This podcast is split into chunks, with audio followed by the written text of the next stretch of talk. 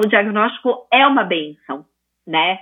Então, para mim foi isso. E a conexão com a corrida fez eu também entender. E fez, principalmente, eu criar um slogan de vida para o meu filho. A corrida é, é muito assim, né? Você pode se você acreditar que pode.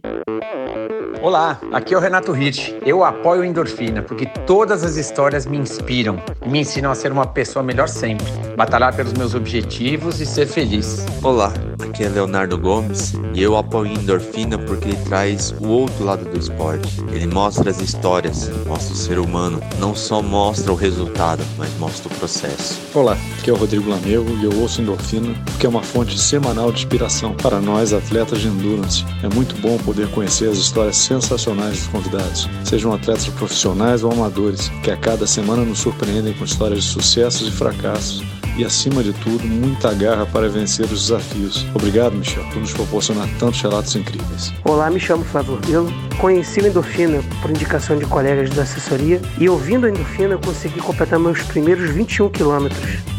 Sou Michel Bogli e aqui no Endorfina Podcast você conhece as histórias e opiniões de triatletas, corredores, nadadores e ciclistas, profissionais e amadores. Descubra quem são e o que pensam os seres humanos que vivem o esporte e são movidos à endorfina. Olá, seja bem-vindo a mais um episódio do Endorfina Podcast há seis anos no ar. Bom, Começando agora mais um episódio desse, dessa nova fase do sexto aniversário do Endorfina Podcast. Antes de falar da Cacá Filippini, a influenciadora da vida real, minha convidada de hoje, eu quero aqui agradecer a todo mundo que tem enviado ainda os feedbacks, é, comentários super positivos e mensagens bem bacanas desde o episódio do Norton, o primeiro episódio aí em comemoração ao sexto aniversário, ou o primeiro episódio depois dos seis anos do Endorfina Podcast. O Norton, personal, que foi personal trainer das celebridades, hoje ele é um empresário e, e proprietário, e sócio proprietário do estúdio Core, que faz parte da, do grupo Velocity, que são academias de spinning, né? O grupo Velocity e o estúdio Core são mais de 20 academias aí pelo Brasil de uma espécie de treinamento funcional. E ele que passou por aqui, ele que fez durante a pandemia as lives que o tornaram uma celebridade. Ele já era famoso aí no meio do, do futebol, no meio do, do, das duplas sertanejas, dos cantores mais populares. E depois da pandemia, quer dizer, ao longo da pandemia, ele acabou se tornando aí super famoso por conta das mega lives que ele fez. E é recordista mundial, segundo o Guinness, de número de lives consecutivas de pessoas numa mesma live.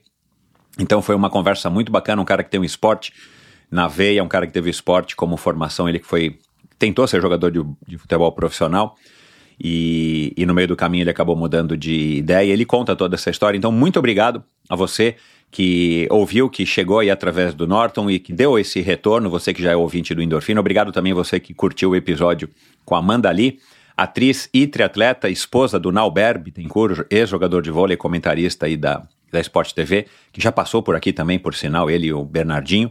Então foi uma conversa muito legal, uma conversa onde a gente falou sobre a maternidade, a gente falou sobre os desafios da vida, ela que é atriz e que está sempre aí nos holofotes, é, passou bons e maus bocados por conta disso.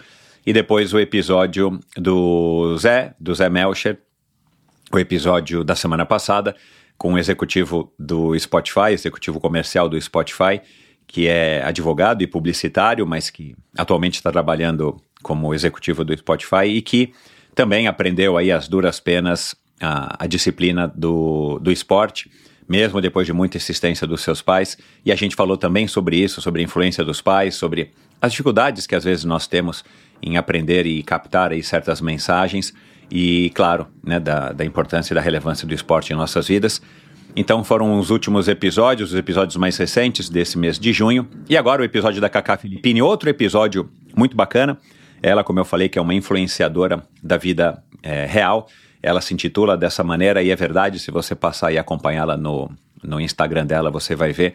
Ela é uma, uma corredora, não de final de semana, ela já fez aí uma maratona, aliás, eu achei que tivesse sido duas, mas ela fez uma maratona e ela treina já há muitos anos e a gente conversou, entre outras coisas, sobre, inclusive, dicas é, para manter os cuidados com o, os cabelos. Eu comecei fazendo uma brincadeira com ela, ela que é ruiva, ruivíssima. A gente falou sobre o judô, a gente falou sobre é, o esporte na infância, a gente falou sobre a maternidade, a gente falou sobre a, a emoção da primeira corrida dela, ela que tem, que tem dois filhos e passou aí durante as gravidezes e a maternidade aí por alguns perrengues na vida e encontrou na corrida, depois desse primeiro contato com a corrida, meio desacreditada, meio sem, sem ter noção né, do que, que ela poderia enfrentar e ela relata muito bem isso, ela acabou experimentando aí uma, uma sensação que acabaria mudando a vida dela até hoje. Então a gente falou também sobre isso, a gente falou sobre autismo, ela que tem um, um filho, Rafa, o segundo filho dela, diagnosticado com autismo, a gente falou em, briga com Deus, a gente falou sobre redes sociais, a responsabilidade, né, desse conteúdo que hoje em dia tem sido cada vez mais é um, é um tema que tem sido cada vez mais abordado aí nos meios de comunicação, a responsabilidade das redes sociais é, sobre as nossas vidas, né, principalmente das, dos menores, das crianças, dos adolescentes, né, como, quanto que isso pode afetar. Aliás, no episódio da semana passada, o Zé Melchert falou sobre uma campanha da Dove, sobre o custo da beleza, né, um vídeo muito legal, um vídeo super sensível e, e, e com cenas é, talvez um pouco mais fortes, mas uma campanha muito legal da Dove. Tá lá no post do episódio do Zé Melchett, basta você entrar lá no endorfinabr.com e clicar lá no, no episódio do Zé e arrasta lá para baixo, tem lá alguns links, inclusive para as redes sociais do, do Zé. E tá lá o, o vídeo da Dove, vale assistir. E é exatamente sobre isso, né? É a influência que nociva que as redes sociais podem ter sobre nós e principalmente uh, as pessoas mais vulneráveis, né? Aí leia-se os jovens. E a gente falou um pouco disso aqui também com a, com a Kaká. E no final ela dá uma mensagem muito interessante, uma mensagem muito legal de uma mulher muito madura, uma mulher que sabe o que quer, que já passou aí por, como eu falei aqui, né, por poucas e boas é, é, na vida e que está se encontrando e que está buscando aí o seu caminho, fazer o bem, propagar mensagem, uma mensagem legal através da sua comunicação, da sua, da sua rede social e, e tudo isso permeado aí por, pelo esporte, pela influência da, da corrida na vida dela. Então foi uma conversa muito legal. Espero que você goste tanto quanto eu. Foi é, uma indicação da Bia. Quero aqui agradecer mais uma vez, Bia. Muito obrigado. Espero que você agora curta esse episódio. E vamos lá então com mais esse episódio do Endorfina. Afinal de contas, quem é que não gosta de uma boa história, não é verdade? Muito embora fosse uma criança ativa, minha convidada de hoje lutou contra a balança sua adolescência toda, mesmo praticando judô por muitos anos. Um dia, porém, ela sofreu um golpe mal dado em sua perna, o que a fez se afastar dos tatames. Poucos anos depois, engravidou do primeiro filho. A correria com o primogênito, os estudos e o trabalho levaram-na a esquecer a sua própria saúde e seu peso aumentou. O ano era 2002, quando ela foi convidada por alguns colegas de trabalho a participar da maratona de revezamento do Pão de Açúcar. Seu filho já estava com 5 anos e ela aceitou o convite. Treinava no final do expediente quando dava, mas ainda não estava ligada na corrida, e ela foi até o fim, pois havia o compromisso com a sua equipe. Ao cruzar a linha de chegada, porém, sentiu algo diferente, especial, como se fosse um marco. De lá em diante, passou a correr provas de 5 e 10 quilômetros, sempre que tinha a oportunidade.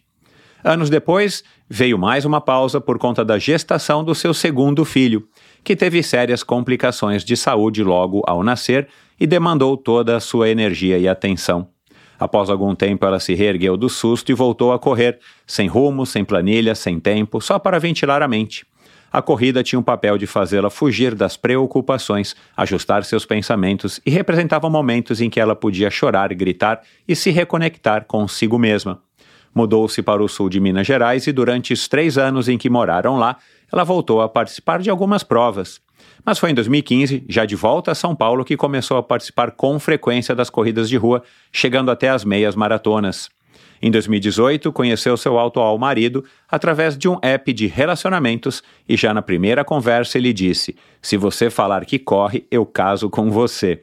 Três meses depois já estavam morando juntos. No mesmo ano foram para Berlim, pois ele iria participar da maratona. No quilômetro 35 e debaixo de muita chuva, ele a pediu em casamento. Ela, que já havia decidido que um dia iria correr a maratona de Nova York, disse sim. Veio a pandemia e com isso ela teve que adiar os seus planos para a estreia na maratona. Em 2021 estava animada com a possibilidade de finalmente correr em Nova York, porém, infelizmente ela contraiu o vírus SARS-CoV-2 e adoeceu. Foram 219 dias consecutivos com a doença e inúmeros desafios enfrentados.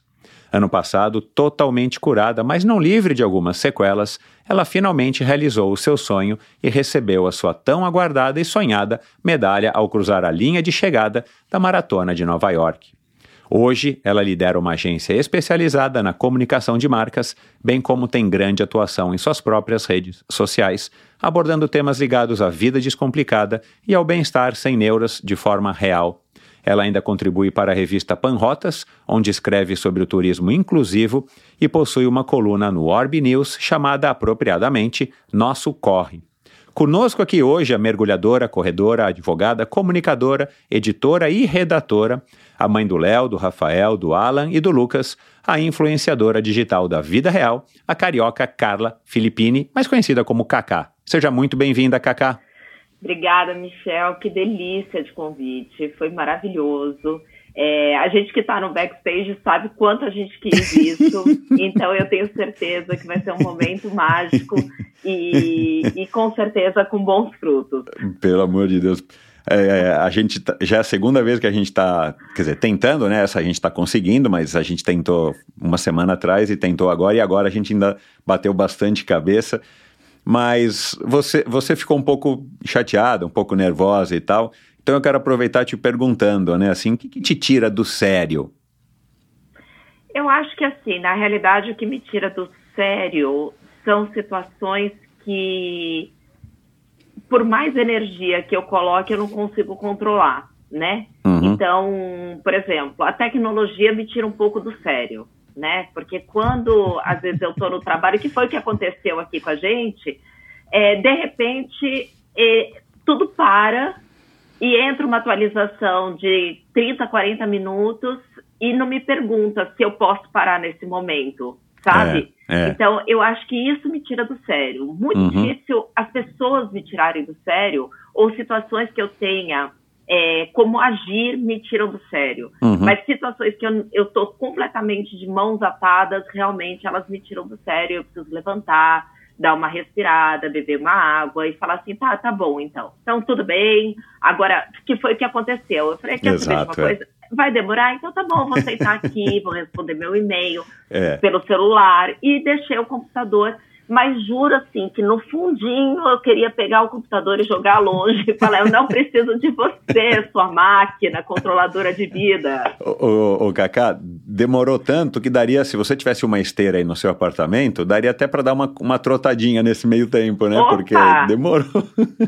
E Ainda como, mais num dia gente? chuvoso como hoje. Aí, aí com certeza você ia voltar mais zen. O cabelo não ia estar tá tão arrumado dessa maneira, mas você ia voltar mais zen.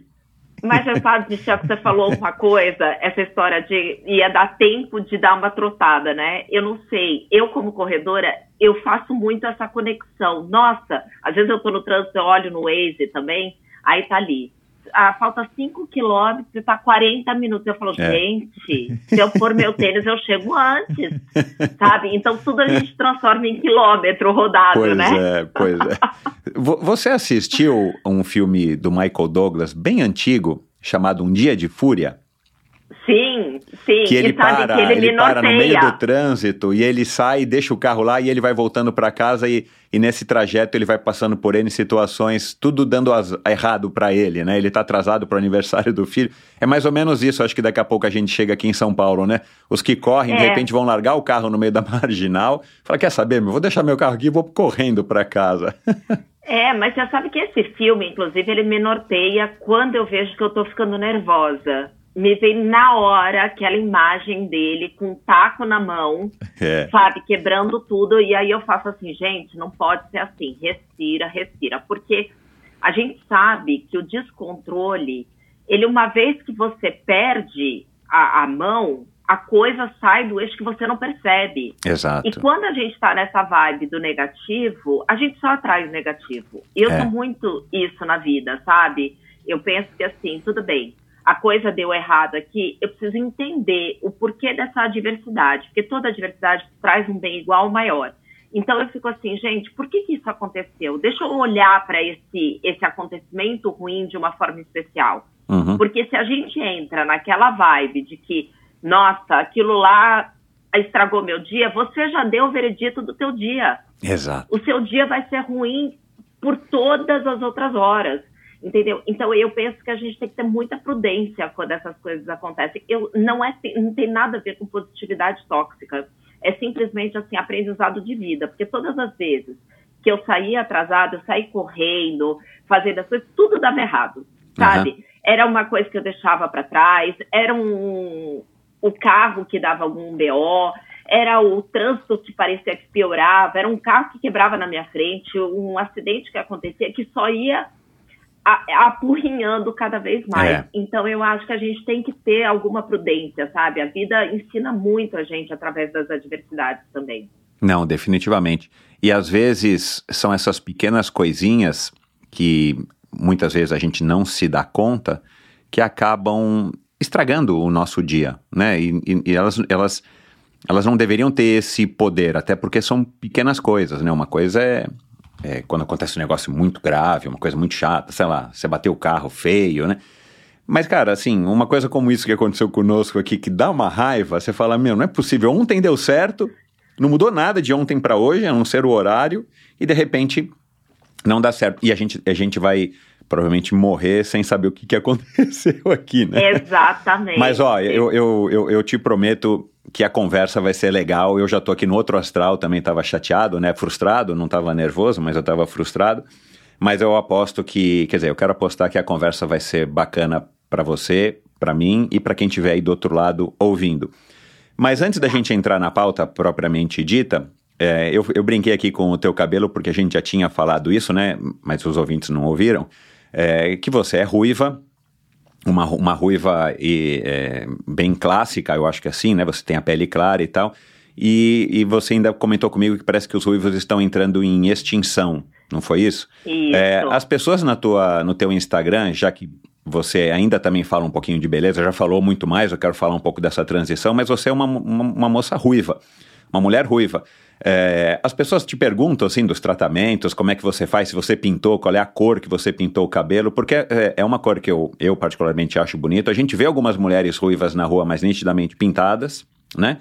É, pelo menos eu acho que são pintadas. A minha filha mais nova, ela, ela adora os cabelos vermelhos, chama atenção, né? Porque é fora do comum. E um dia ela até brincou, quando era bem pequenininha, assim, se ela teria cabelo vermelho, acho que tinha a ver também com Ariel e tudo mais. Mas como é que é essa tua relação com, a, com é, os cabelos ruivos e se as pessoas, já que você tem muitos seguidores e seguidoras, se elas te abordam para saber assim, bom, o que, que você faz para ter o cabelo tão ruivo? Então, minha relação com ruivo é ódio e amor, porque eu aprendi a gostar de ser ruiva. Na ah. infância, isso era motivo de bullying, de zoação. Na verdade, na nossa época nem existia a palavra bullying, Não, né? É, é. Mas eu era arroto de crush, eu era ah. enferrujada, eu era água de salsicha, tal. Só que eu sempre salsicha. fui uma criança descolada. Eu, eu era uma criança mais descolada, então assim, isso me afetava em parte. Eu acho que me afetava muito mais o fato de eu ter a pele muito branca e não uh -huh. conseguir bronzear de jeito nenhum. Uh -huh. E eu era tão branca que era motivo na aula de educação física me zoar, né? Porque falava, ah, o Gasparzinho tá chegando, ah, o sol veio para a terra, ai, põe o óculos de sol, que a Cacá tá, sabe? Então tinha assim uma série de piadinhas que me incomodavam mais do que o fato de ser ruiva. Mas eu nunca deixei de querer permanecer ruiva, uhum. né? A minha mãe é ruiva, meu irmão mais velho é ruivo, meu avô era ruivo. E eu tenho outros tenho outro irmão também que não é ruivo. Meus filhos não são ruivos. Então, ruivo é, parece que, que de fato é uma, é uma falha genética. Por isso que eles estão em extinção, ah. porque essas falhas têm sido cada vez mais corrigidas pela ciência, pelo, pela medicina, tudo mais. Então, os ruivos têm aparecido com menos frequência. Mas é, o fato também do ódio com amor é porque, ao longo da vida, o meu ruivo nunca permaneceu a mesma cor. Então, eu era bem laranja, bem fogo quando eu nasci. Mas laranjinha mesmo. Na minha infância, a coisa também foi ficando para isso tal. Na adolescência, eu comecei a ficar um pouco mais dourada, menos uhum. laranja, aquele cobre forte e tal. E eu comecei a ter cabelos brancos muito cedo. Não. Né? não sei se tem a ver com maternidade ou não. A gente brinca, até é, eu, meu filho mais velho, né, que tem 26 anos hoje, eu falo assim, meu filho, antes dos 30 eu já tinha cabelo branco, entendeu? E aí é, eu passei a recorrer com é, tinturas, tonalizantes claro, tudo é, mais. E isso é sempre assunto, é sempre uma pauta nas minhas redes. Por quê? Primeiro que a gente não tem uma mistura certa que pode ser aplicada todo mês. Porque o ruivo, ele oxida demais. Então, cada vez que você pega as mesmas cores, nas mesmas proporções e aplica no meu cabelo, a base dele está diferente já. Ah, o resultado então, muda. O resultado muda. Então, a pessoa que é minha colorista, ela tem muito cuidado. Então, ela, ela, ela é expert no assunto, né? Uhum. Mas ela nunca consegue entregar o mesmo ruivo do mês passado. Uhum. E eu até brinco que eu gosto dessas diferentes nuances, porque tem a ver também com o clima. Então, no verão, eu gosto de um ruivo mais dourado, algumas luzes mais loiras, uma coisa assim, para deixar o cabelo iluminado. E no tempo mais frio como agora, eu uso um ruivo um pouco mais fechado, porque eu acho que tem essa coisa do inverno. Uhum. Então eu vou brincando, mas a curiosidade certa e, e, traz uma série de, de fãs ruivos, né? Porque pessoas ruivas querem seguir outros ruivos para saber como manter, principalmente pelo fato da oxidação do cabelo, uhum. da mudança das cores e também a condição do fio, né? E aí a gente tem o advento do amor porque quando eu me tornei adulta, as pessoas olhavam para mim, uau, você é ruiva. E aí aquilo lá virou uma qualidade para mim. Uhum. E não uma característica que me incomodava, porque nunca foi um defeito, mas era uma característica que chamava a atenção dos outros e era motivo de zoação. Uhum. Ninguém gosta de ser zoado. Por mais que eu também zoasse alguém é. por alguma coisa, a é. gente não gosta, né? Então aquilo lá sempre foi uma coisa assim para mim, putz, sabe?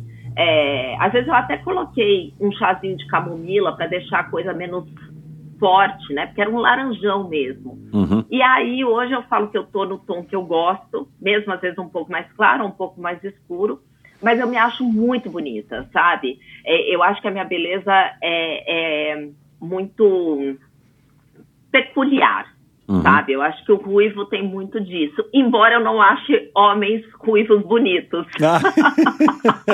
as mulheres ruivas eu acho elas bonitas. Eu sou hétero, mas uhum. assim, as mulheres ruivas eu acho elas muito mais bonitas do que os homens ruivos. Uhum.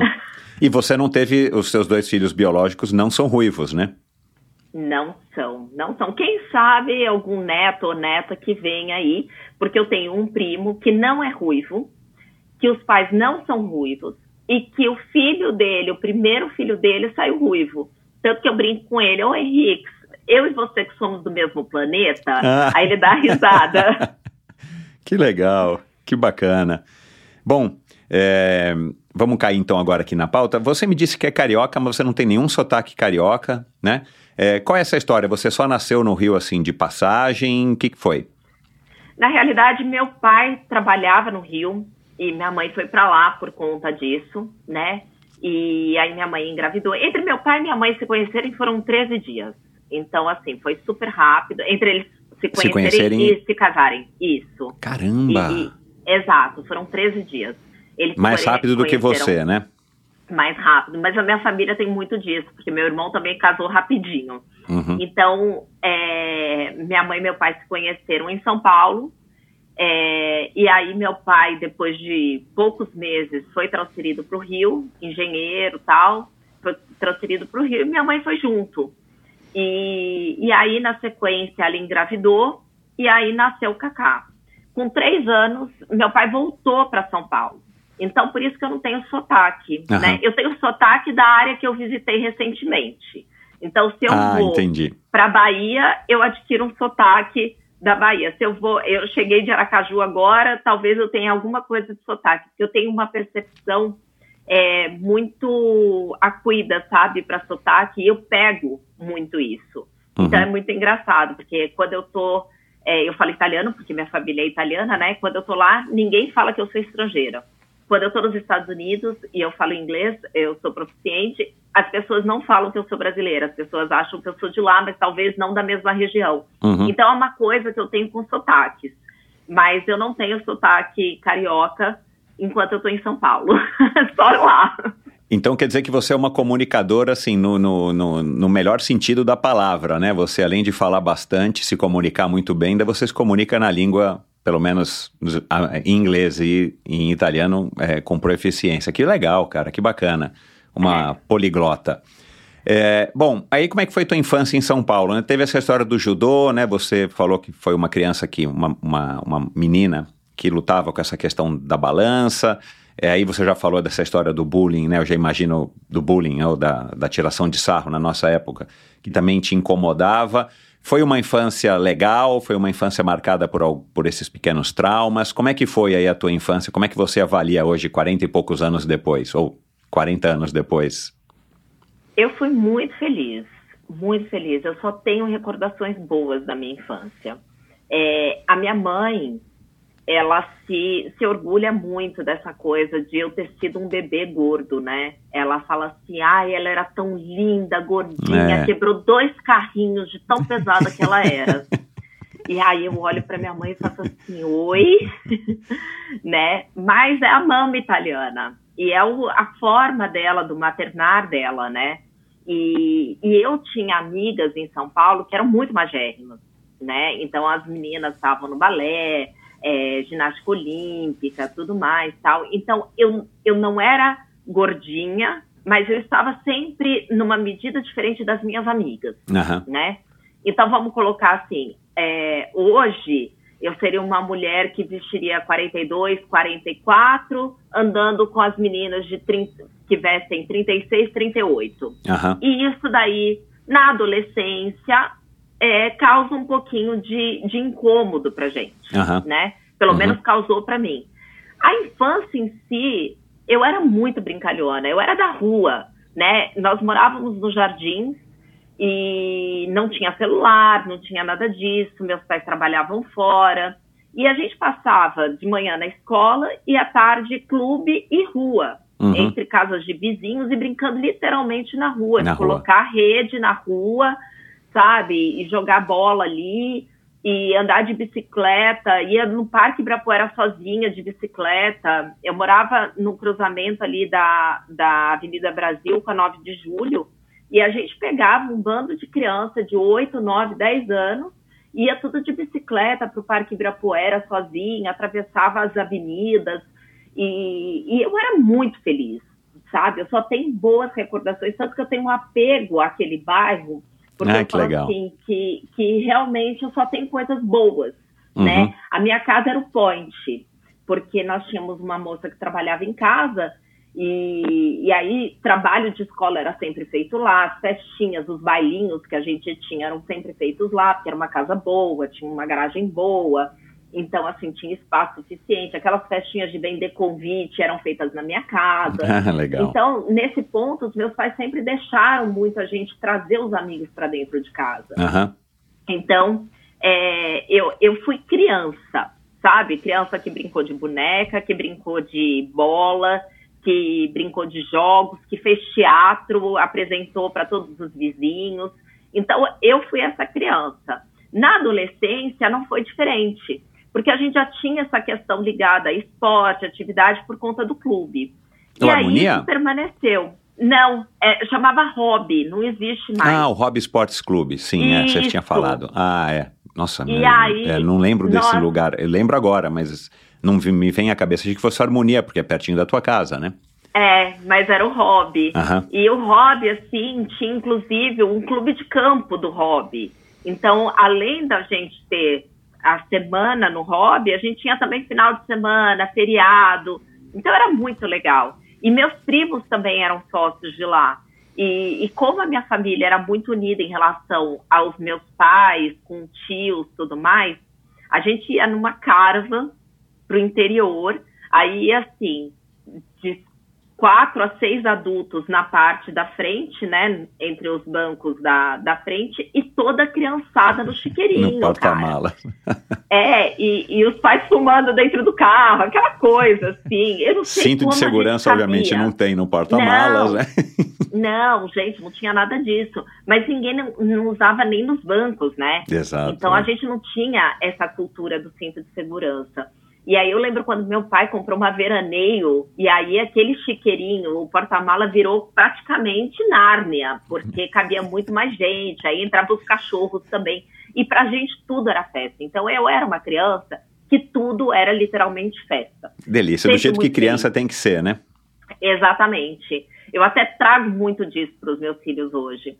E aí na adolescência veio o judô, e na verdade final da infância já veio o judô, porque todo mundo estava no balé, e eu falava, a professora falava, ah, estica o braço, estica o braço, pose e eu não conseguia aquilo lá, eu falava, gente, eu estou esticando o braço, e eu falei, ah, isso daqui não é para mim. Aí meus irmãos faziam judô, e eu fui assistir uma aula e falei para minha mãe, eu quero fazer isso. E a minha mãe falou, tá bom, filha, então vai fazer. E aí eu comecei a fazer judô e a coisa foi ficando séria, porque eu realmente me encontrei nessa história de luta, e, e muito mais do que sair dando porrada, os princípios, né? Porque meu sensei, ele sempre passou muito princípio pra gente.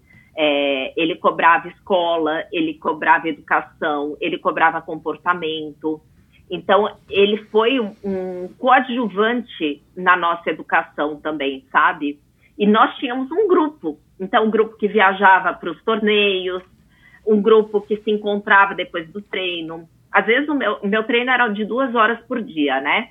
Duas vezes por semana. Eu ia em outros horários, porque eu gostava tanto do tatame que eu queria estar ali que legal. pessoal.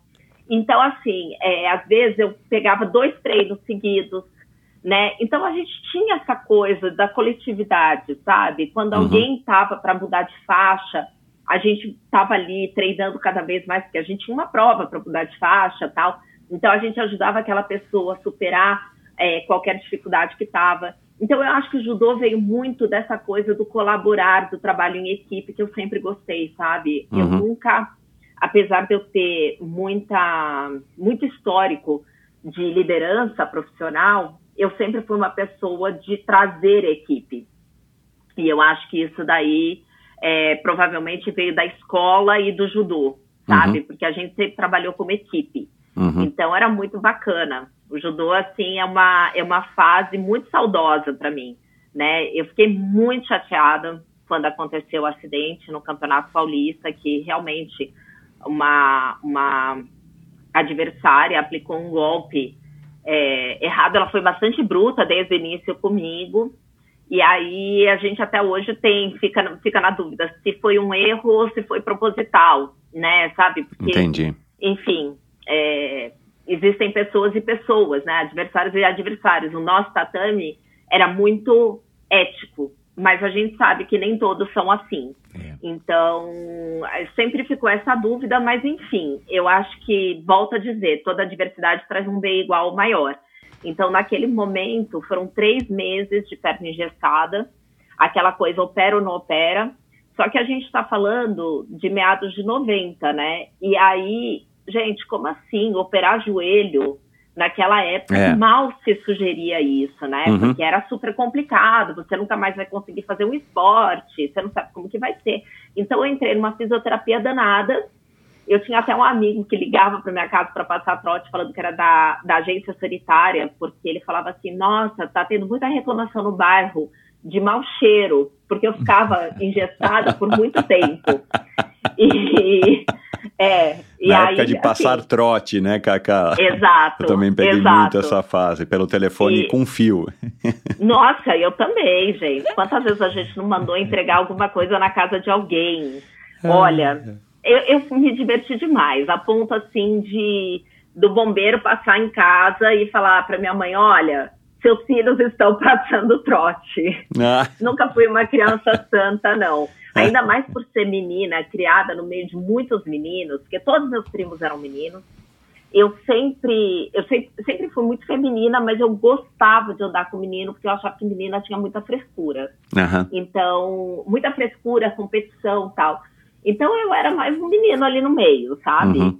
E era muito legal, porque quando eu saía eu era protegida por todos eles, mas eu tinha essa coisa colaborativa também, né? Uhum. Da cumplicidade, da parceria, de tô ali para você e tal. Mas o, o, o judô foi isso. É, ficou na memória, eu trago ainda alguns amigos, mas foi um momento que tinha que acontecer, né? Foi uhum. um momento ali que aconteceu e que deu a virada na minha vida. Uhum.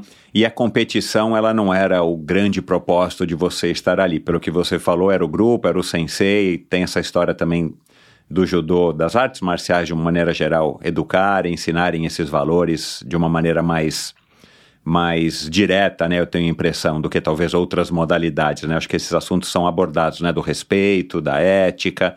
Então era isso que te segurou e não a competição ou os teus resultados, você ser campeã do torneio YZ e tal.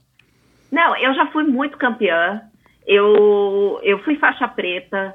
É, eu nunca cheguei para alguém na rua é, por ter sido maltratada ou ter sido provocada e falei: olha, eu sou faixa preta, vem aqui, vou bater em você, ou já saí batendo. Não, porque isso, inclusive, era uma coisa que a gente tinha muito claro. Isso é a sua defesa, não é o seu ataque, ataque. né? E, e a questão da competição, eu acho que eu trago isso para a vida, sabe, Michel? Eu não sou uma pessoa competitiva. É claro que eu também não sou uma boba da corte, mas é, eu, eu viso muito superar quem eu fui ontem, mas não necessariamente superar o outro, sabe? A não ser que eu esteja realmente numa competição e, e olha, estamos ali, é está valendo o, o pódio e eu tenho chances, né? Porque eu vejo algumas pessoas hoje assim, competindo por pace, mas eu falo, mas quantos pódios você subiu, né? Que você está competindo tanto com o meu pace, uhum. né? Então, assim, é, eu acho que, que tudo na vida tem o seu momento de você superar o outro, mas além o mais importante tem que ser superar a si, sabe? Conquistar o seu objetivo. É, é, é esse o ponto. Eu acho que a palavra é conquistar o seu objetivo. Se o seu objetivo é superar você ontem, então supere você ontem. Se você já superou quem você era e quer superar é, o teu adversário, ok, supera o seu adversário. Mas eu nunca fui movida só na competição, não. Legal. Você Aí você teve que parar o judô e você não substituiu por nenhuma outra modalidade. Foi como eu disse aqui no começo. Aí você entrou na faculdade de direito primeiro, né, que depois você mudou para comunicação, e aí você se afastou dos esportes e ficou concentrada nos estudos e nos outros aspectos da vida. Exato. Até porque eu tinha essa limitação médica, né? Foi instituído na minha cabeça, foi parafusado nos meus miolos que eu não poderia mais fazer atividade física. E, e aí eu acreditei naquilo. Então eu me afastava. Tanto acreditei que eu vou te dizer que até pouco tempo eu ainda sentia dor no joelho. Mesmo depois de várias corridas, eu sentia dor no joelho porque eu falava assim: nossa, eu tô voltando nesse joelho, eu tô desgastando esse joelho. Uhum. E quando eu entrei, entendi que eu tinha que reprogramar meu cérebro, o joelho nunca mais doeu. É uma loucura, né? Porque realmente você passa a acreditar naquela verdade. Uhum. É. E aí, superado. Ai, que bom, né? Bom, e aí você fez faculdade de Direito, começou a trabalhar, começou a advogar. É, foi aí que você engravidou do do Léo, né? Primeiro o Léo? Isso. Foi, foi, aí que você o, engravidou do Léo? O Léo veio um pouquinho antes, eu estava entrando na faculdade quando eu engravidei. Uhum. E eu, na verdade, eu fui fazer direito querendo fazer psicologia. Então, eu já comecei ah. errado. E aí, mas, mas por que, que você assim, acabou escolhendo direito, então? Eu acho que foi uma cobrança familiar, sabe? Então, ah, psicólogo não dá dinheiro, não é profissão. Até porque a gente está falando lá de meados de 90, é, quando ainda existia essa crença, né, que psicólogo, psicólogo não era para gente normal, é, era é. meio para doido, Exato, é. então assim. E eu queria conhecer a cabeça humana, o cérebro humano, a mente humana. Uhum. E aí minha mãe, meu pai, não, profissão é engenheiro, médico e advogado. É. E aí eu falei, bom, então tá bom, né? dentre todos, eu falei, ah, então eu vou ser juíza na minha cabeça, vou ser juíza tal. Só que assim, é, ao longo dos anos, eu me desapaixonei muito pelo direito, porque as leis são muito mal redigidas, sabe? E, e tem tantas interpretações que a gente está colhendo todos os resultados hoje. Então a gente percebe como uma, uma frase mal redigida ela dá tantas aberturas, tanto para condenar quanto para absolver, uhum. né? Então eu, eu realmente falei assim, ah, não sei se eu quero isso para a vida, mas fato é, eu já tinha um filho, né? Quando eu já estava nesse estágio, estágio de me contestar, de me perguntar, quero ou não quero isso para mim. Uhum. E a minha gestação com, com o Léo, a minha gestação não, mas assim, o fato depois do Léo ter nascido e o pai já morto, porque ele, ele faleceu enquanto eu estava grávida, é, causou uma série de adaptações para minha vida, né? Então você vê, eu estava trabalhando, eu tinha que trabalhar, eu tinha que terminar meus estudos e eu tinha muito mais a obrigação de estar ali para o meu filho.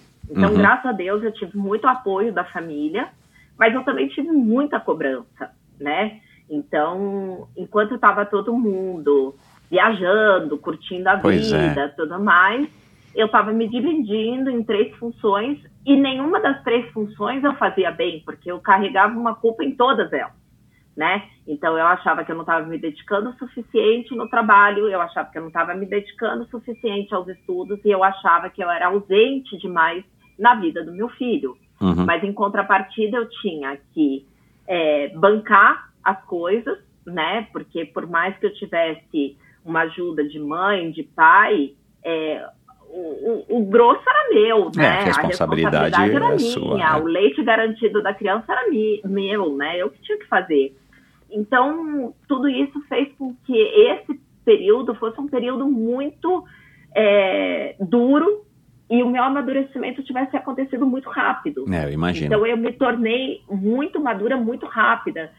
E, e, passei a ser uma pessoa mais dura também, sabe? Com todos e comigo. Uhum. Eu não uhum. vou dizer que eu era uma pessoa amarga, mas eu era uma pessoa muito mais objetiva. Uhum. Como se eu não tivesse tempo a perder com pequenas coisas. Então, era uma pessoa muito prática, muito objetiva, e às vezes aquilo era tido como uma pessoa mais fria. É, eu tive alguns relacionamentos que os meus companheiros diziam assim, né, namorados, ficantes e tal, nossa, você é uma pessoa muito fria, você é uma pessoa muito objetiva, você é muito inflexível. E hoje é uma coisa muito engraçada, porque eu abomino essa personalidade sabe? Eu peguei uhum. essa personalidade, embrulhei e joguei no lixo mesmo, porque não é uma coisa legal. Uhum. As pessoas não têm culpa das escolhas que nós fizemos, né? E por mais que tenha acontecido comigo é, ter sido mãe solo, quem escolheu lá atrás, eu não escolhi a morte da pessoa que, que, que contribuiu, né, para o nascimento do meu filho, para o pai do meu filho, mas eu escolhi ter tido aquela criança com ele. Então foi uma escolha minha. Se eu estava naquela situação, foi, foi devido o, o livre-arbítrio, uhum. né? Então eu aprendi com o tempo que não é o mundo que é culpado das coisas, nós que somos culpados de tudo, mesmo que ao longo do caminho alguns fatores aconteçam e que a gente não tenha controle nenhum sobre aquilo, uhum. né? E então, no final das um contas, a gente duro. tem que resolver o que, o que acontece, né? Também se a gente for ficar lamentando, a gente tem que se adaptar e você se adaptou dessa maneira. E, e quem é alguém, né? Para dizer que estava certo ou que estava errado. É você que estava vivendo aquilo com a sua cabeça daquele momento, uma moça nova, com um filho pequeno, né? Se vendo nessa situação, de repente, é, viúva.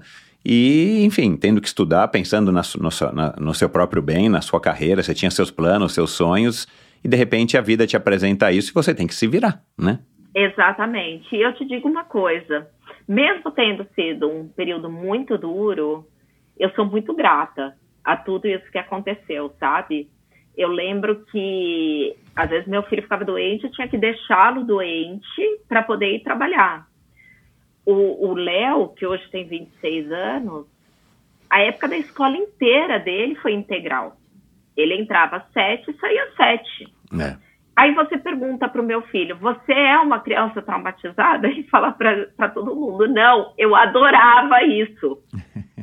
eu brincava o tempo inteiro, porque ele estudava de manhã e à tarde era recreação, era hora Exato. de fazer lição. E tinha. Ele não era o único no pacote, eram várias crianças naquela Exatamente. situação. E eu carreguei durante um tempo uma culpa de, nossa, meu filho está na escola, ele poderia estar tá em casa tal.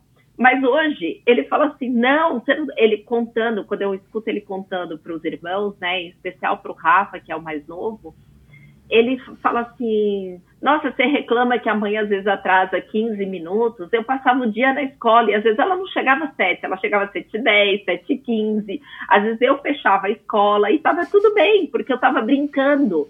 Quantas vezes eu chegava na porta da escola, o segurança ia chamar ele ainda na quadra, porque uhum. ele estava brincando.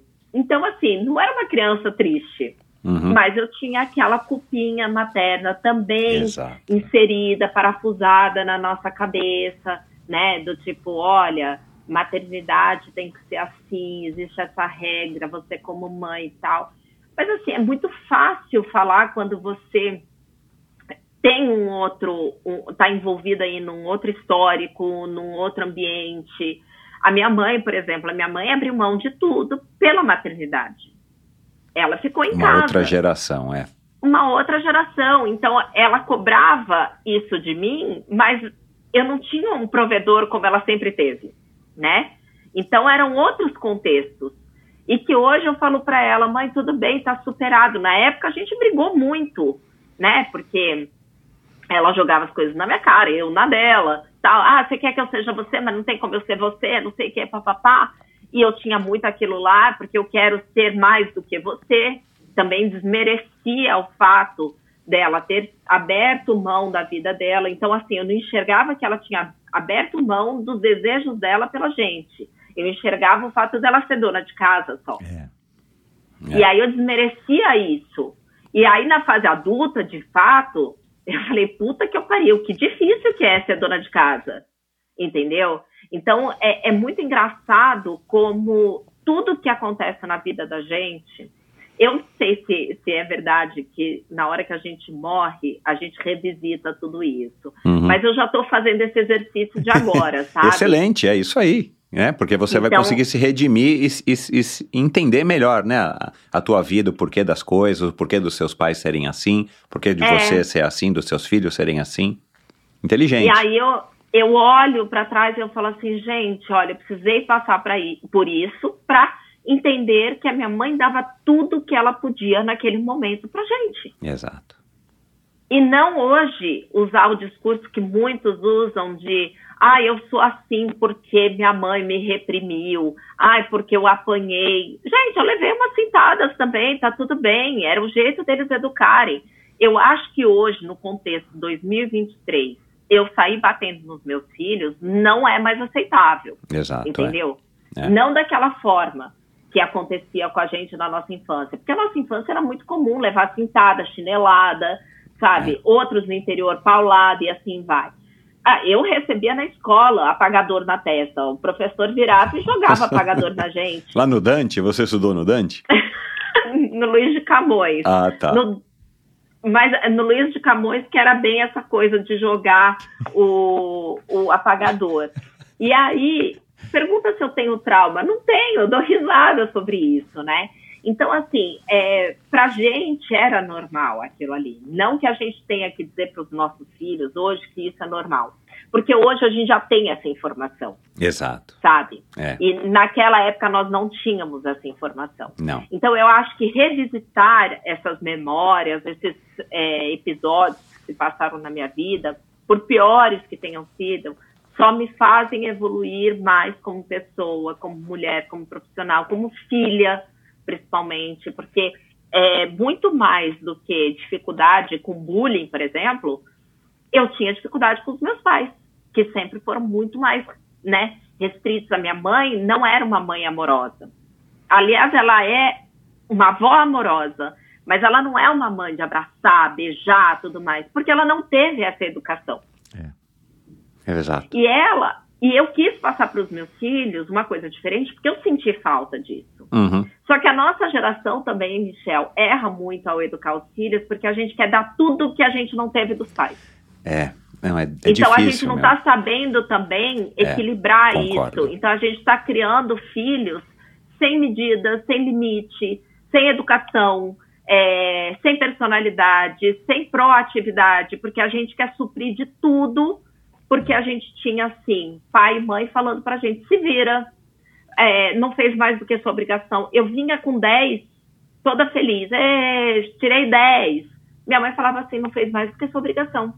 E realmente, se eu parar para pensar hoje, qual que era a obrigação que eu tinha? Estudo só.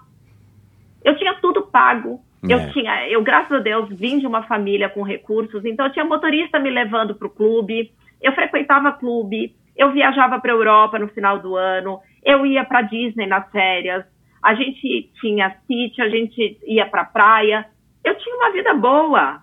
Eu usava roupa de grife, entendeu? Qual que era a minha única obrigação naquele momento? Nem prato eu lavava. Olha lá. Entendeu? Então, assim, e aí aquilo vinha assim para mim, nossa, que injustiça comigo, né? Eu me esforcei tanto. Não, gente, você não se esforçou, você não fez mais do que a sua obrigação. É. Se você tem ali de 0 a 10, o esporte não é isso também? Exatamente. Não é? Por que, É. que a gente aceita isso no trabalho? Por que, que a gente aceita isso no esporte? Por que, que a- agora quando o pai e a mãe cobram da gente, a gente não aceita? É muito doido esse É. tipo de. Eu tô vendo a sua cabeça só refletindo aí. Não, sem dúvida. Não, e, e- e- é legal isso, né? Porque quem, quem ouve o Endorfina sabe, eu sou pai de duas meninas, uma de 23, que vai fazer 24, e uma de quase 7, agora essa altura do campeonato. E, e é muito legal quando você se torna pai, quando você se torna mãe, porque você começa a colocar as- muitas coisas em perspectiva e a gente, nesse exato momento, a gente continua errando. Se, se, se nós formos privilegiados e um pouco inteligentes, a gente não erra os mesmos erros, pelo menos não muitas vezes. São erros diferentes dos erros dos nossos pais, porque a gente também nunca foi pai. Eu nunca fui pai de uma mulher de 23 anos, de uma filha de 7. Eu já fui pai de uma mulher de 18, de uma filha de 2. Mas, né? E, e, e, os desafios que a vida nos impõe, que as pessoas nos impõem, a gente tem que ir lidando com eles no dia a dia. E a gente nunca, a gente não foi treinado para isso. A gente vai adquirindo experiência, a gente vai bater uma- um papo como esse nosso aqui, gera muita troca, dá muitos insights, mas nada como você está vivendo o seu problema. E, e nessa mesma proporção, nessa mesma medida, a gente também tem que ter essa, essa flexibilidade, essa complacência com os nossos pais, porque eles nunca tinham sido pais. Né? Com raras exceções de quem tem 3, 4, 5, 7, 8 filhos. Mas mesmo assim, cada um é cada um, cada situação é uma situação. Então, assim, é, é- é muito melhor, é muito mais fácil a gente entender o que, que aconteceu com os nossos pais na educação com relação a gente, quando nós nos tornamos pais. E esse é o grande desafio, mas ao mesmo tempo é o grande barato da gente ser pai e de ser mãe, né? Porque é um desafio a cada dia. É, e aí tem muita analogia com esporte, né? Todo dia que você sai para correr ou para nadar ou para fazer, para lutar, judô, você não sabe exatamente como é que você vai estar, né? Então assim, e você não sabe se vai estar frio, se vai estar sol, se o teu oponente vai, vai te golpear mais forte ou não, e você tem que re- resolver aquela situação naquele momento, e nada como um dia após o outro, né? Mesmo quando você não se dá bem, no dia seguinte é um novo dia e, e, e tudo recomeça, e assim com, com a educação dos nossos filhos, com a criação dos nossos filhos. Agora, claro, aí durante esse tempo, obviamente, o esporte não estava presente na tua vida, você não, enfim, não corre maluco, Aí, eventualmente, você casou de novo, teve o, o, o Rafael, que teve esse problema de saúde que eu citei, né? Ele acabou tendo um, é, sendo diagnosticado com autismo. E, e aí você estava trabalhando com dois filhos, não tão pequenos, já o Léo já não era mais tão pequeno. E aí você foi convidada para participar da maratona de revezamento do Pão de Açúcar, né? Eu trabalhei 15 anos no Pão de Açúcar, então eu fui atleta do Pão de Açúcar há muitos anos, então eu acompanhei muito bem a fase de ouro das maratonas do Pão de Açúcar desde a primeira, que era de fato uma maratona que tinha esse propósito, tipo assim, cara, vamos lá, Kaká, você tá, meu, você tá precisando é, desestressar, teu filho já tá, né? O, o Rafael já tá com 5 anos, já não é mais aquela criancinha bebezinha. O Léo. O Léo, perdão. Léo. É, vamos começar a correr, né? É, e aí, como é que foi essa, essa... Eu queria que você le- relembrasse um pouco desse, desses primeiros passos, desse primeiro envolvimento com a corrida, que depois viria a se tornar aí, um, enfim, é, ter um, pro- um protagonismo muito maior na tua vida. É, essa fase foi muito legal, né? Eu trabalhava numa empresa de elevadores e a sede dela era em Interlagos. E a gente tinha um pátio muito grande. A Schindler? Antigamente, é, Atlas Schindler. E antigamente era uma fábrica mesmo ali, né? E a fábrica foi desativada, então toda a área ficou um tapetão enorme ali. Que legal! Então, uma área enorme mesmo, fechada.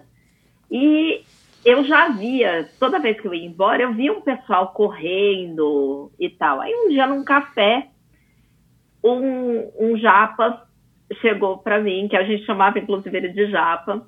É, ele chegou e falou assim: Ô, oh, Cacá, você não tá afim de correr, não?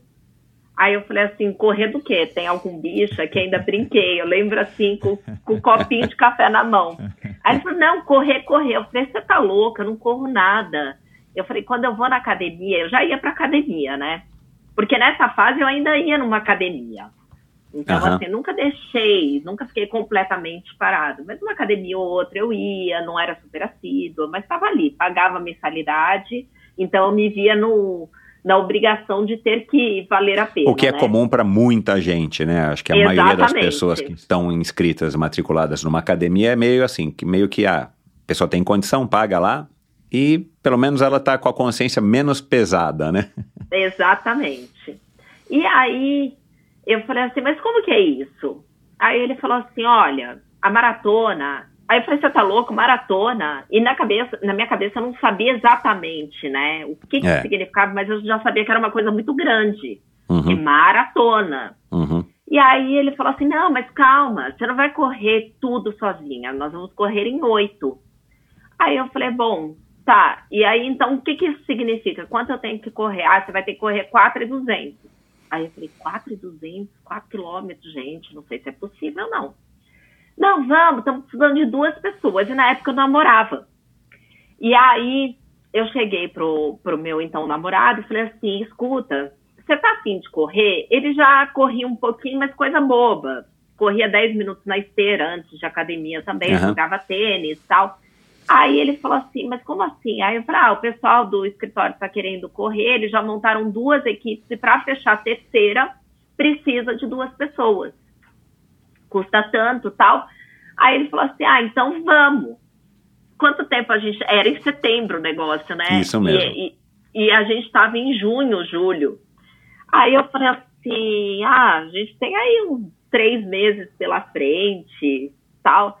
Ah, então tá. Aí eu falei, bom, você treina daí que eu treino daqui, porque os meninos organizaram, faziam uma planilha, colocavam no mural de avisos, tal, fazendo grupo A, B, C, Que os legal. horários. Tinha horário de manhã antes do expediente, na hora do almoço e no final.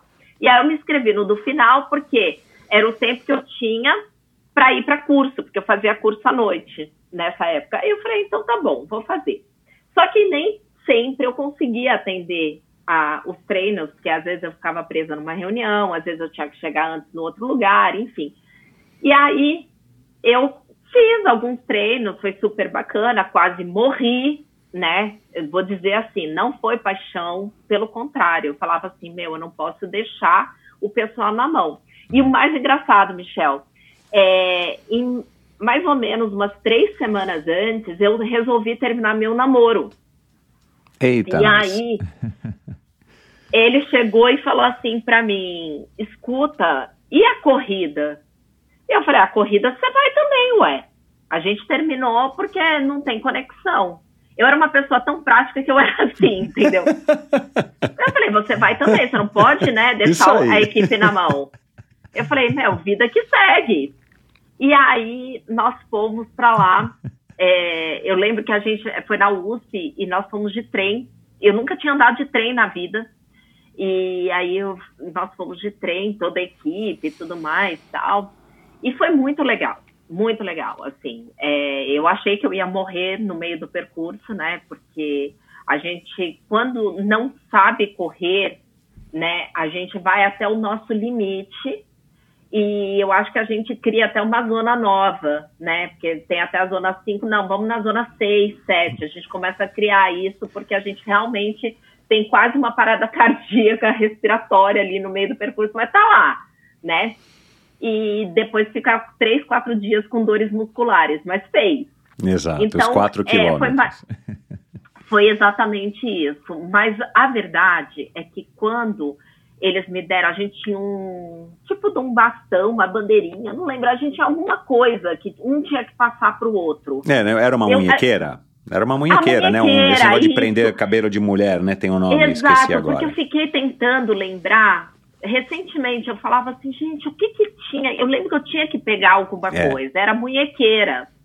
E aí, é, eu lembro quando eu peguei aquela munhequeira, eu olhei no relógio, que lógico, era relógio normal, não tinha nem relógio, era um digital só, mas não tinha essa coisa de controlar pace nem nada. E eu claro. sabia mais ou menos, eu tenho tantos minutos para fazer para a gente poder terminar. E aí tinha uma equipe da nossa empresa que a gente estava meio competindo. E a menina já tinha saído. E aí eu falei, eu vou alcançar aquela menina. Eu vou alcançar. E, e eu fui. E fui, fui, fui, fui. E na hora que eu cruzei, cruzei antes dela. Uau. E não sei como, mas eu, eu tinha ido muito bem. Muito bem significaria uns 40 minutos para fazer aqueles 4 e 200. Mas assim. ah, mas tá ótimo, pô. É, o que vale é essa sensação, né? Isso que é o bacana Exatamente. da corrida. E quando eu cheguei, eu lembro que tinha um pórtico assim e tinha uma no lado um tipo um stand, uma coisa assim, com umas pessoas ali, o cara, o locutor, tal, falando. E, gente, eu me senti uma pessoa única naquele momento, né? É, é uma coisa muito difícil até descrever esse prazer que a gente tem. Hoje eu já não sinto tanto assim em todas as provas, não, mas naquele momento foi uma experiência tão bacana, porque vem a questão de realizei, consegui o que eu me propus, entreguei o que os outros esperavam de mim. E, cara, fiz alguma coisa diferente na vida, sabe? Tipo, deu certo, não, não sou um fracasso. então, eu acho que foi isso. E eu falei assim: olha, eu acho que eu quero mais disso, mas eu quero fazer direito. Então eu acho que foi uma porta de entrada, de entrada, porque depois eu ficava assim para os meninos, ai, quando que vai ter outra? Quando que vai ter outra? Só que assim, a gente está falando de 2002. Em 2002 a gente não tinha a quantidade de provas que a gente tem hoje. Não. Né? Então as coisas aconteciam num ritmo muito mais lento. Hoje você tem prova praticamente todo final de semana em São Paulo. É. Então a gente tinha que ficar, né, pensando quando que ia ser a próxima, e a próxima, e a próxima, e às vezes a gente até perdia o time, o interesse. É, eu não sei para você, mas o meu começo foi, eu quero correr, mas me faltava uma linha de chegada, uhum. sabe? Principalmente porque é, é, talvez uma característica minha de, de ser mais imediatista naquele momento, eu queria me provar mais rápido, tal. Então, é, eu senti que teve aquela um espaçamento. Mas é, mesmo assim, eu consegui colocar a corrida aí no meu dia a dia, tal. Aí de 2005 para 2008, que é quando o, o Rafa nasce, eu fico entre uma corridinha e outra, uma provinha anual, talvez duas. O revezamento do Pão de Açúcar sempre entrou no calendário, Exato, é. tal. E o mais legal é que esse meu ex-namorado continua fazendo parte da nossa equipe, por isso que ele é meu amigo até hoje. Ótimo, é, Então lá. é uma coisa muito legal, né? Porque foi através de um. E agora, ele já que superou. Que é? Ele já superou. Todos nós superamos. Ele casado com filhos, eu também, todos superamos. Então, assim, e foi muito legal isso. É, aí, 2008, quando o Rafa nasceu, a coisa meio que sabe, foi mais complicada para mim porque eu falava assim, gente, agora eu tô ferrada, né? Porque como que eu vou fazer? Rafa nasceu, o ouvinte não sabe disso. O Rafa nasceu, ele teve uma hemorragia cerebral. Com 10 dias, ele foi desenganado pelos médicos que disseram que se ele sobrevivesse, ele viveria em estado vegetativo. Foi a última vez que eu vi o pai do Rafael, né? Então, é, naquele momento, eu tento entender até hoje é, o que que levam as pessoas a tomarem algumas decisões, mas a decisão dele foi: eu não estou preparado para isso, eu não quero isso para minha vida. E a minha decisão foi: é, eu não sei o que me espera, mas eu tô aqui. E eu vou lutar pela vida O instinto maternal falando, né, super altos Exatamente. hormônios e tal, ocitocina. Exatamente. E naquele momento a minha família até tentou intervir, tentou procurá-lo, e eu falei assim, olha, eu quero fazer um pedido para todos. Eu fiz uma reunião com todo mundo, eu tinha é... Ai, gente, como que é o nome? Eu, eu tinha um celular que mandava Blackberry. mensagem. Blackberry. Eu tinha um Blackberry, convoquei uma reunião na minha casa, meu filho estava na UTI, pedi para todo mundo ir para minha casa. Família italiana, todo mundo se mete na vida do outro, né? Então, fiz aquela cúpula familiar e amigos mais próximos e falei: olha, a situação é essa, sou eu, Rafa e Léo agora. E eu não quero, não vou admitir que ninguém vá atrás dele. Aí todo mundo, não, mas eu falei, gente, a minha energia agora tem que estar focada é. no Rafael. Faz total sentido. Eu preciso de uma pessoa no meu lado que me dê apoio, não uma pessoa que eu tenha que dar apoio, que eu tenha que socorrer. Eu também sou vítima disso. Eu carreguei nove meses, eu estou sofrendo também. Então, não é justo comigo. Eu tenho um filho de 11 anos que quis esse irmão mais do que tudo, que escolheu o nome do irmão, que preparou o enxoval do irmão, que sabe, que escolheu cada personagem de tudo, fez a mala comigo da maternidade precisa entender o que está acontecendo com, com o irmão também. Então, eu quero focar todas as energias para minha casa e meus dois filhos, só.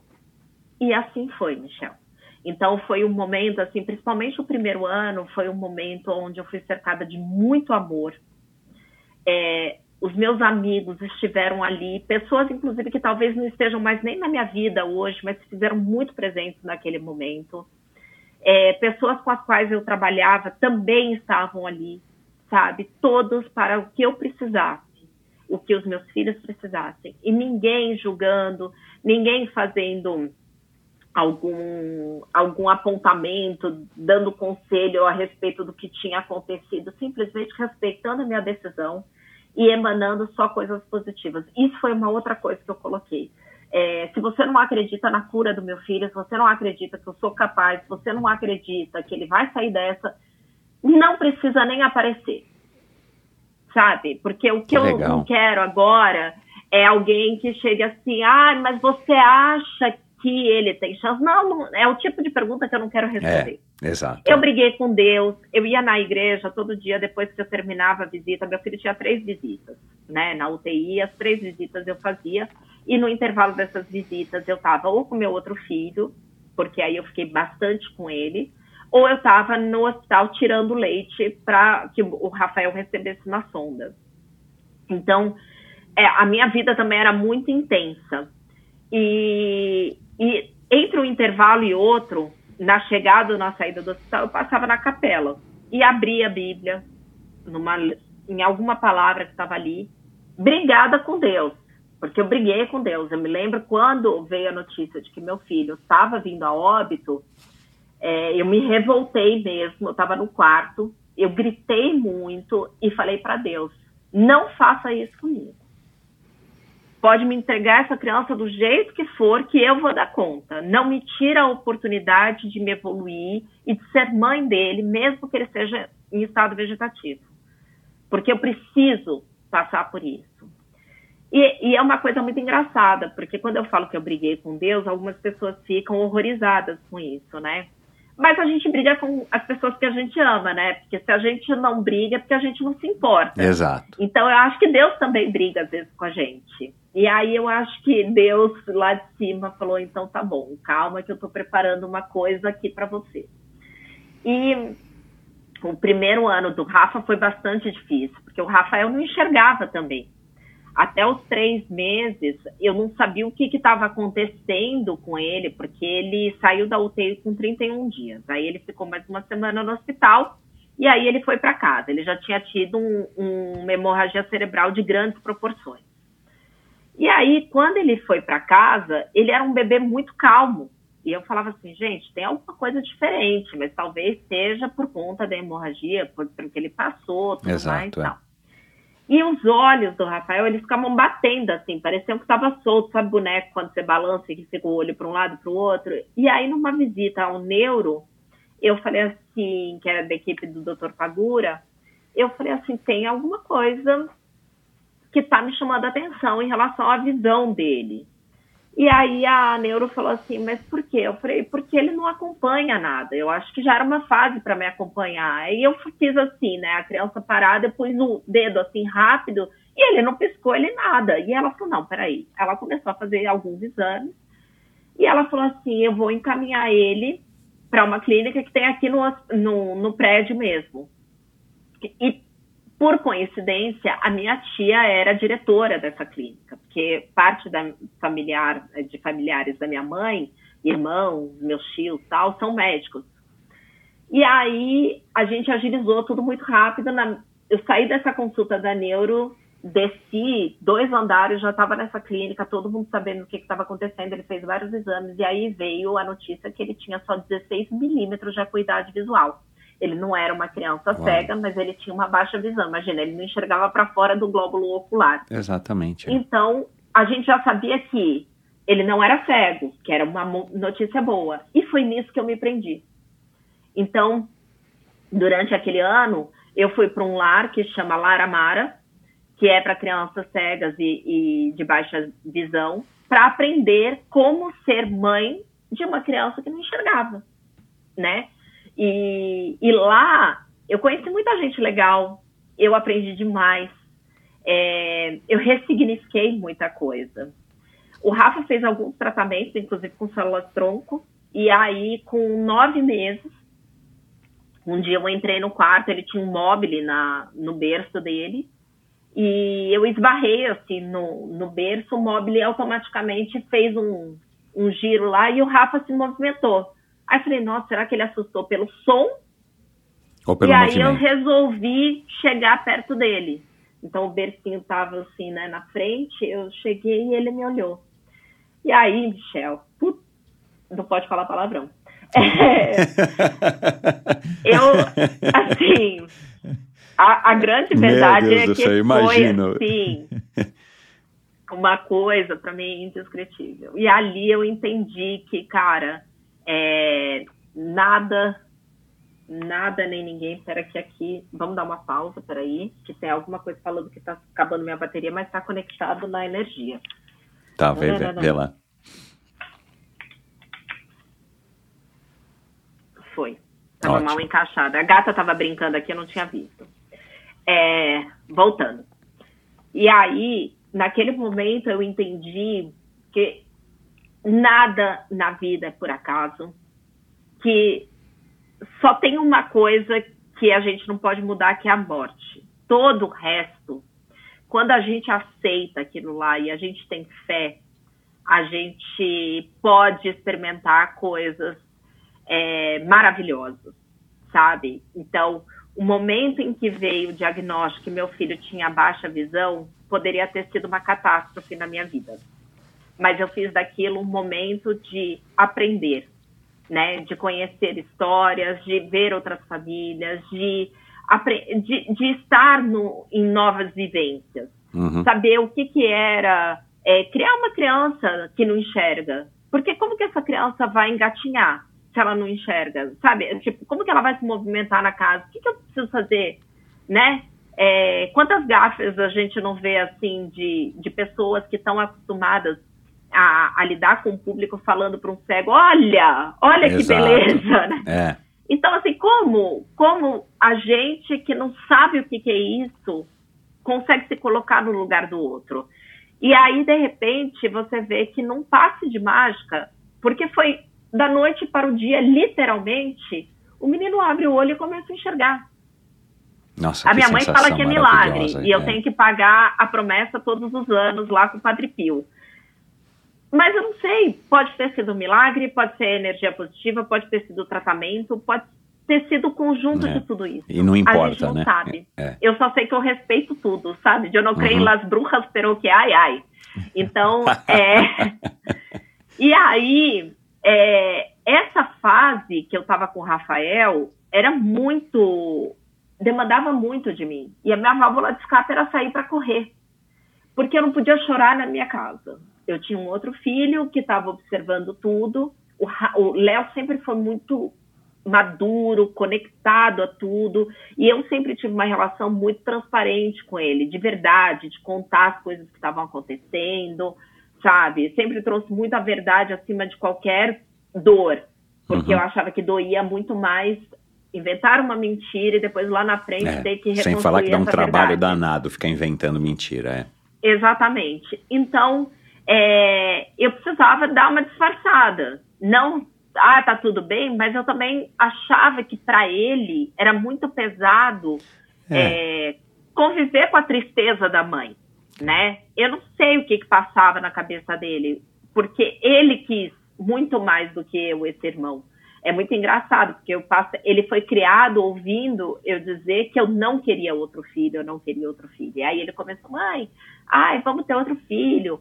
E aí o pai do meu outro filho, eh, o pai do Rafa também, ah, vamos ter um filho, aquela coisa. E aí você vai, ah, então tá, então vamos, entendeu? Uhum. Mas é claro que quando eu engravidei, o amor transborda, né? Você muda é. tudo.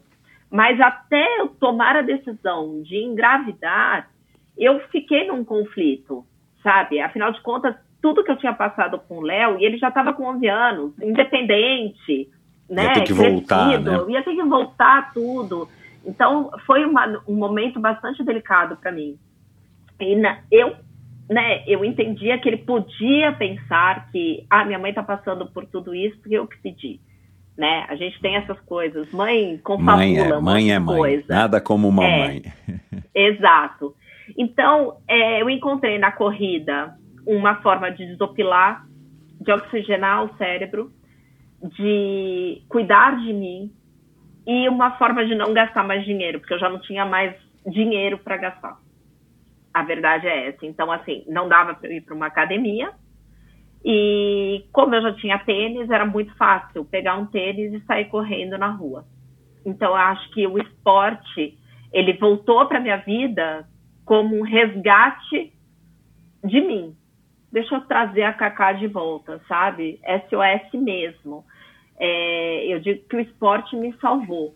Então, eu não fui uma pessoa que tive depressão, eu não tive ansiedade, eu não tive nada do que todas as mães de crianças que tinham saído da UTI tinham. Tanto que a gente se encontrava, porque aí cria aquele grupo de UTI, né, de mães e tal. E todo mundo estressado e eu sempre de bem com a vida, olhando para o lado positivo, papapá, tal. E eu acho que isso eu devo muito também ao esporte, porque o esporte me trazia isso. E aí, é, com pouco menos de um ano, veio já a intenção de que ele tinha autismo. E o diagnóstico meu foi fechado seis meses depois. É, mas aí eu já tinha certeza pelo comportamento. Eu acho que todos os pais, de certa forma, sabem, mas existem aqueles que querem negar, aqueles que não aceitam e aqueles que não estão, talvez por desconhecimento, é, achem assim, não estão preparados, então não querem saber de fato, sabe? Não querem receber uhum. a notícia. Eu já acho que o diagnóstico é libertador, porque a partir do momento que você sabe o que está acontecendo, você tem muito mais condição de ajudar o seu filho, a sua filha, o indivíduo ali que faz parte da tua família. Então, eu acho que, que esconder, de ter vergonha, esse tipo de coisa, é super maléfico, sabe? Então, eu assim que houve os primeiros movimentos para o diagnóstico, eu já falei com meu pai e com a minha mãe. E a minha mãe, ah, tá bom, filha, não sei o quê. Meu pai, imagina, não é nada disso. E eu entendi, era o momento dele de aceitação. Exato. E é o momento da minha mãe que, primeiramente, me acolheu. Nossa, coitada da minha filha, né? E a minha mãe, ela falava, coitada, filha de você. E eu falei, não, mãe, eu não quero ser vista é, Isso não é legal coitada. de ouvir. É. Entendeu? Mas tudo bem, era a forma, porque o autismo para pessoas com cinco, eh, nascidas lá em meados dos anos 40, que são meus pais, meu, meu pai e minha mãe, 40, 50, gente, o que, que era o autismo? O que, que eles têm de entendimento de autismo? Nossos, nós, aqui, eu e você, Michel, que estamos aí na faixa de 40, 50 anos hoje, nascidos aí em meados dos anos 70, é, o que, que a gente tinha de entendimento de autismo, né? Então, assim, é de tempos para cá, 2013 para cá, é. que a gente tem um pouco mais fala de também muito mais, né? A gente ouve Exatamente. falar, a gente lê, tem, acho que na novela já teve, né? Você vê pessoas trabalhando, autistas e... Exato.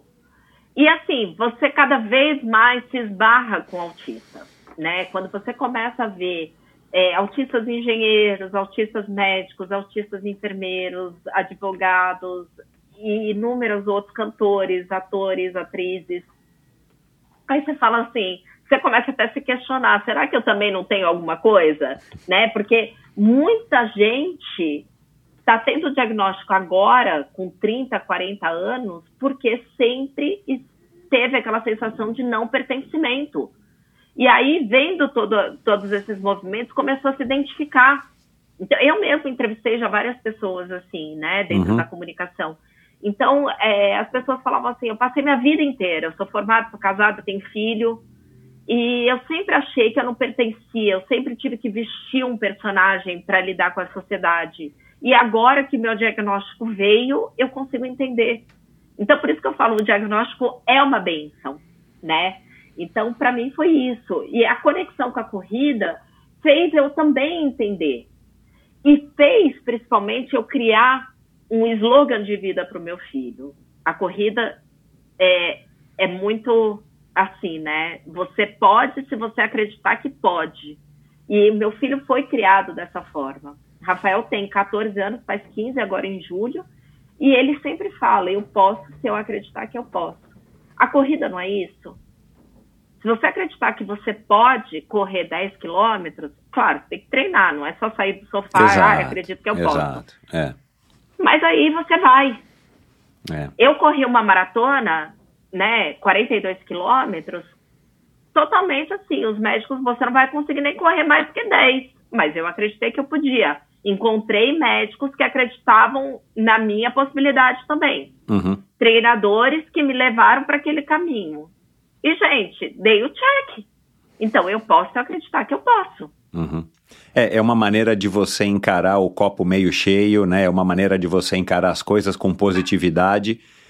E eu arrisco dizer, é, pela sua história, pelo que você está narrando aqui, que o que aconteceu também de você ter criado o Léo sozinha, ter perdido o pai antes dele nascer, pô, é um momento que está todo mundo ali, né? Você está querendo né, terminar tua gestação numa boa, às vezes tendo os problemas né, de, de, de pré, é, e tal e de repente você fica viúva, é, não foi fácil, novinha, tendo que trabalhar e tudo mais. Cara, isso também de alguma maneira te preparou e te deu essa casca, né? Esse, esse teu pragmatismo, essa tua, entre aspas, frieza, né? Você ser muito direta e, e objetiva, também te ajudou a enfrentar um pouco melhor, pelo menos, eu acredito, o que veio acontecer depois do, do nascimento do Rafa, né? Então, nada como um dia após o outro e nada como a nossa.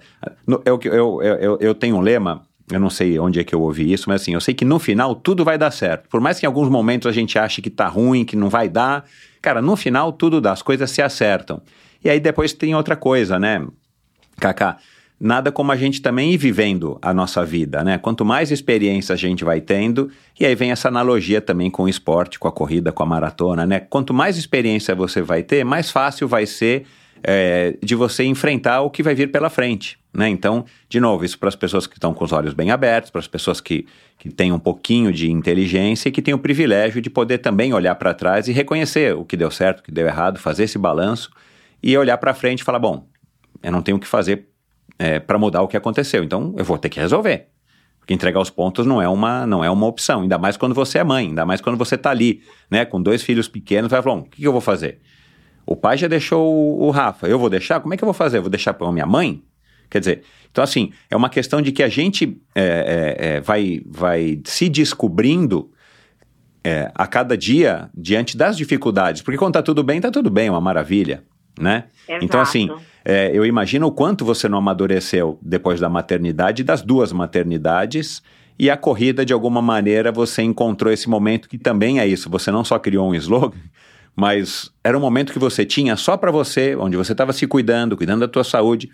e por mais que os pensamentos fossem né, dar uma volta no universo, é aquele momento onde você está ali, só você, e eu imagino que você não, não estivesse correndo em grupo, não estivesse correndo com um monte de amigos e de amigas, você queria ficar sozinha, né? É, se reconectando, ouvindo tua respiração e deixando uh, os pensamentos fluírem, porque, e isso é uma coisa que acontece muito aqui por relatos dos meus convidados, como praticar atividade física, principalmente essas repetitivas, ou a natação, ou a corrida, ou o ciclismo, que você, né, que não tem que estar tá com atenção o tempo inteiro, né? Você acaba é, chegando à solução de muitos problemas, tendo ideias criativas, né? Já passaram aqui donos de agência de publicidade ou grandes executivos que relatam isso. Tipo, cara, é a hora que eu tenho para colocar os meus pensamentos em ordem, seja profissionais, seja familiares, pessoais e até esportivos também, né? Exatamente. E eu digo, e assino embaixo, sabe? Eu digo mesmo e assino embaixo, porque é, de fato, esse é um momento. Nossa, quantas vezes, né? Não vou nem falar ali atrás, mas assim, trazendo para os dias atuais. É, até mesmo, ah, estou com. Estou negociando um contrato, tudo mais. Então, às vezes, eu leio isso antes e vou correr. E aí eu vou, né, elaborando na minha cabeça, melhorar isso, preciso aquilo lá, papapá, tal.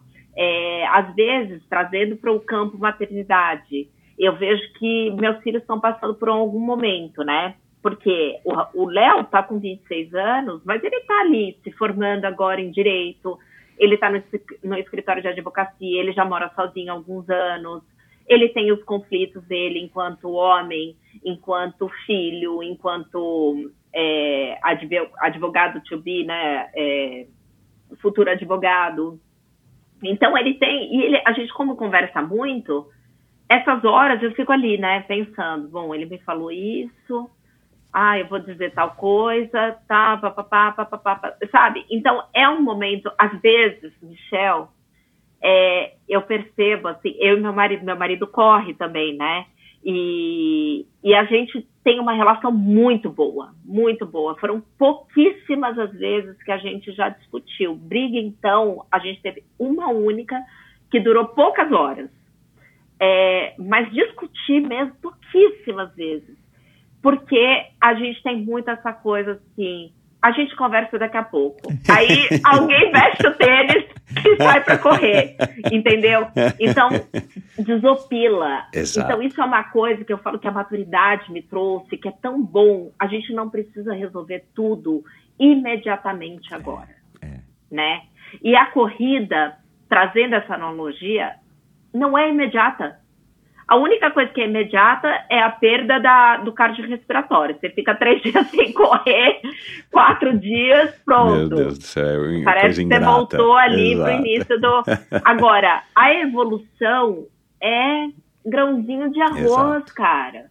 Então, a gente aprende a ter paciência, a respeitar o processo. A gente aprende a limitação, a nossa e a do outro então, eu falo que a prática esportiva, ela é um grande ensinamento para vários campos da, da vida. Ela nos ensina para o profissional, ela nos ensina para as relações interpessoais, para as relações conosco. Exato. Então, assim, é, maternais e, e assim vai sabe? Então é aquele momento realmente para gente, ó, pôr a cabeça para pensar. Eu já ouvi já corri ouvindo sertanejo, já ouvi, já corri ouvindo putz, putz, putz, porque eu precisava de animação. Já corri ouvindo podcast, uhum. já ouvi, já corri ouvindo é, mentoria, sabe? E assim vai, entrevistas, às vezes entrevista, ah, essa entrevista pintou aqui, deve ter alguma coisa para mim. Uhum. Eu tenho muito disso, sabe? Uhum. Eu cruzo com um livro tá ali aquele livro me chamando, me leia, me leia, me leia. Aí eu abro aquele livro e falo, putz, parece que era para mim. Eu chego é. numa palestra, escuto a pessoa falando, eu falo, olha, era para eu estar é. aqui mesmo, é. entendeu? Então, tudo na nossa vida, para quando a gente está de, de, olhos abertos, assim, tudo na nossa vida tem um porquê. Até o cachorro que atravessa na nossa frente, até a senhorinha, todo mundo tem um porquê na nossa vida, sabe? Então, e a corrida me traz muito esse senso.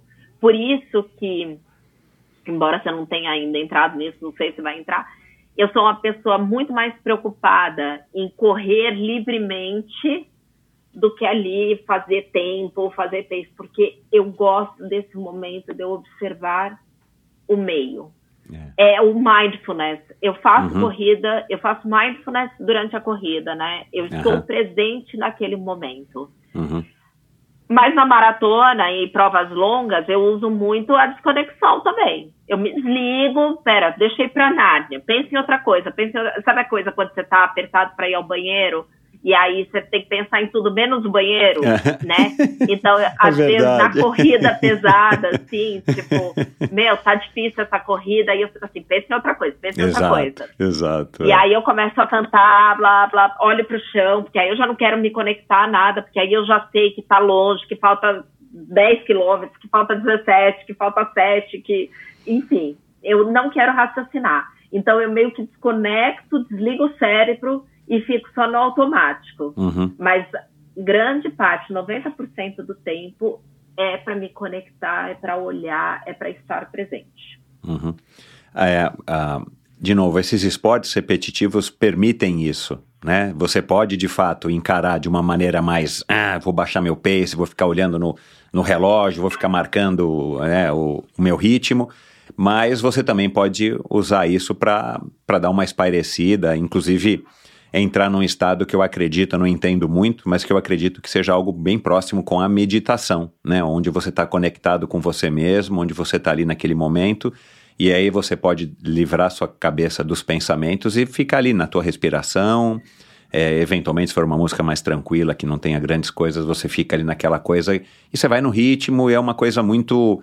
É, é, enfim, a gente, a gente aqui é suspeito para falar, né? Mas é uma coisa que te traz muitos benefícios, né?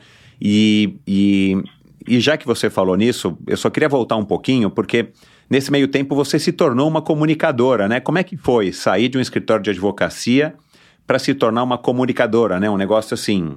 É, que me parece completamente antagônico um com o outro, né? Não que o advogado não precise se comunicar, aliás, tem que se comunicar muito bem, mas assim, você sai de uma vida é, é, corporativa, de escritório, uma coisa mais tradicional de, de escritório de advocacia, principalmente, para se tornar uma comunicadora que depois acabou se tornando uma influenciadora, uma criadora de conteúdo digital, como você é hoje, com, sei lá, 350 mil seguidores no Instagram, cara, é uma categoria já, pô, bem, né, é, é faixa preta com alguns dans.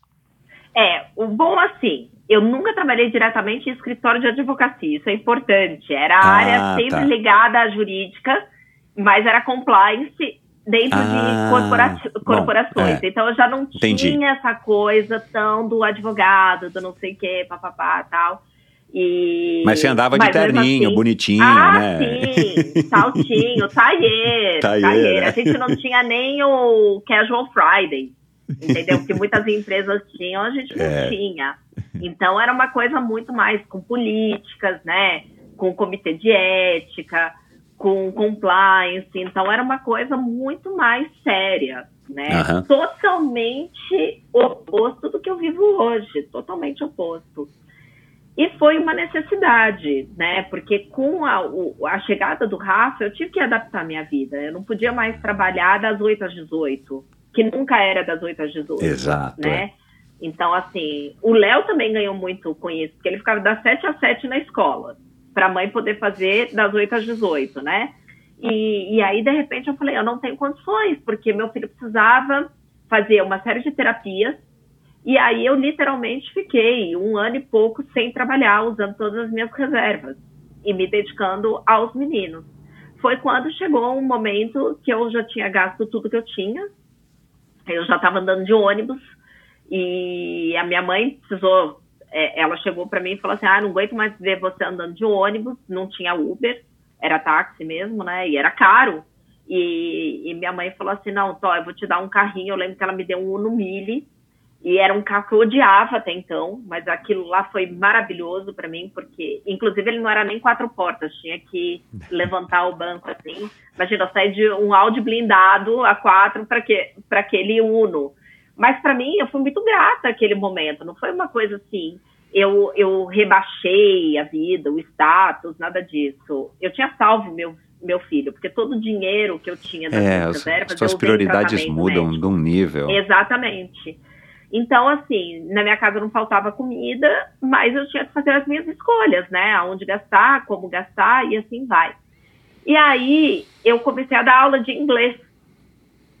E que era uma coisa que eu conseguia fazer no início do dia, na hora do almoço e no final do dia. E o resto do ambiente, do, do expediente, vai, do dia útil, eu estava nas terapias com, com o Rafa ou estava em casa com as crianças, ajudando o Léo na escola tal. Então, até isso eu precisei mudar. Eu tive que tirar o o Léo do integral, que era mais caro. E aí, isso me forçou também a ficar em casa mais tempo. Então, eu comecei a dar aula e eu tinha alunos que vinham tanto na minha casa quanto eu ia na casa deles, né? E era tudo muito perto. E e aí, um dia, um aluno meu falou para mim: Olha, você é uma pessoa assim que meu, se comunica muito bem.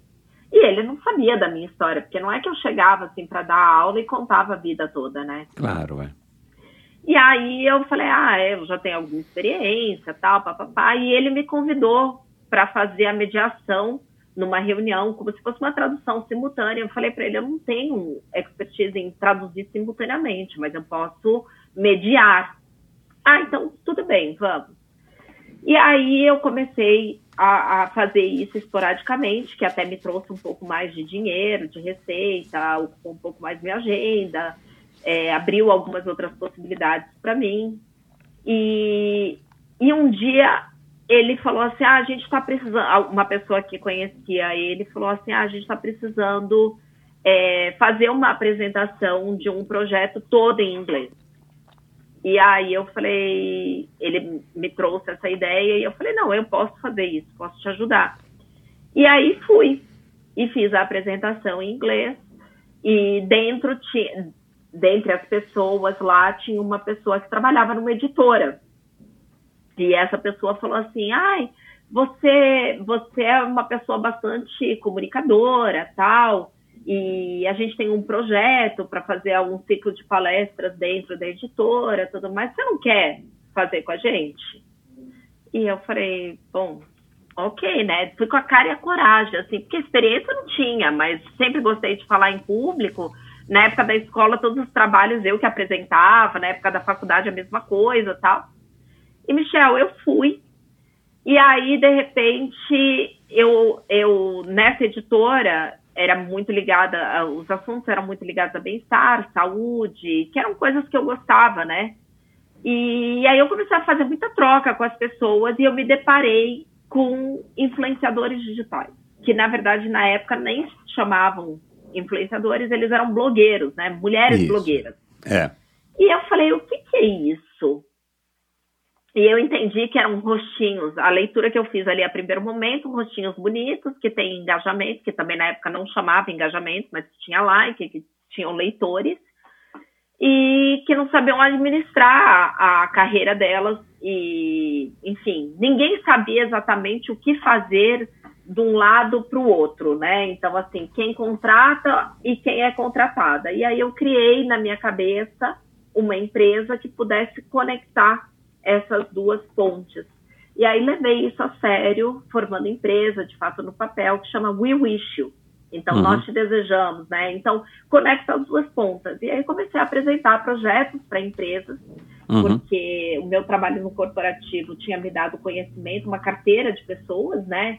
De diferentes empresas, áreas e afins. E esse contato também dentro da editora tinha me dado, né? Conheci fulano, Beltrano. Então, assim, eu fiz uma rede e aí comecei a apresentar projetos. E o primeiro projeto que eu apres- apresentei foi para a Coca-Cola. E, e eles toparam, eles curtiram. E aí eu peguei algumas influenciadoras, blogueiras da época, e a gente montou lá todo um, um, um storytelling, que na época também não se falava storytelling.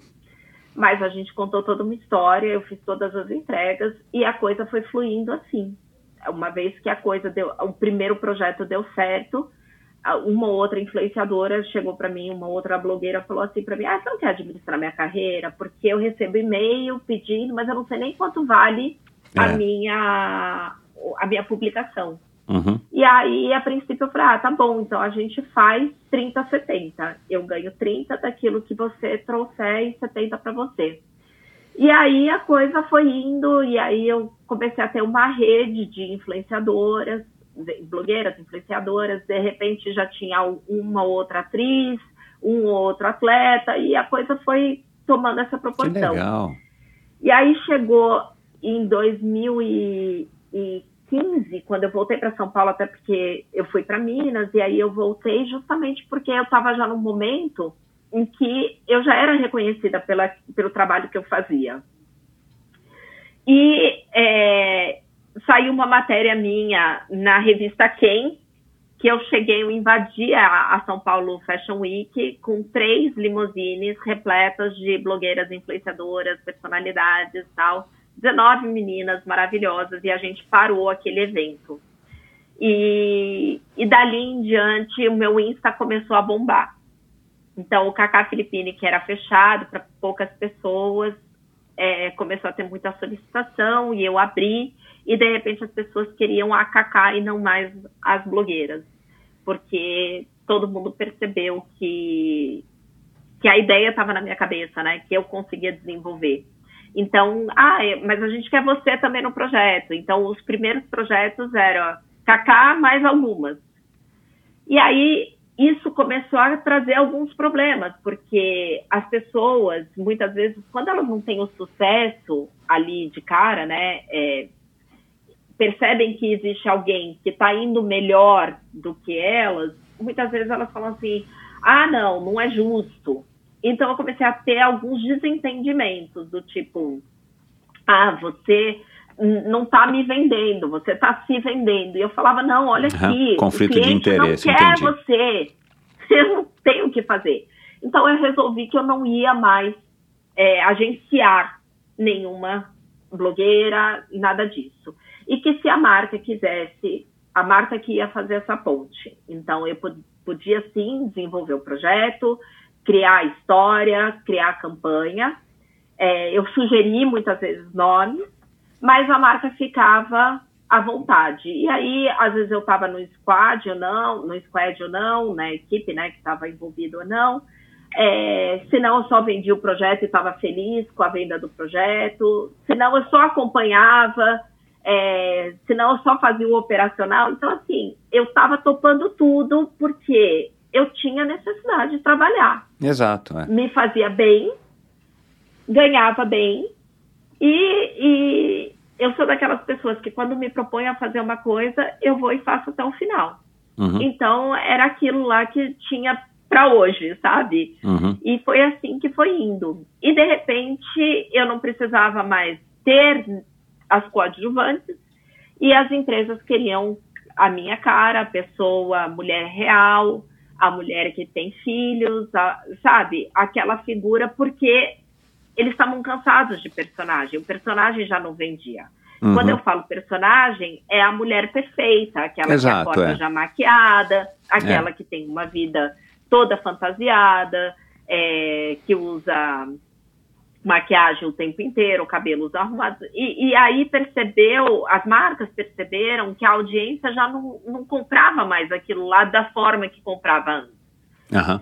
E é porque então, houve esse interesse, essa curiosidade natural inicial e como tudo, né, as coisas vão dão uma caída depois, né? Exatamente. Então a, a gente ainda vem experimentando alguns booms, né? Porque o advento internet, redes sociais é muito novo. Muito novo. Muito novo.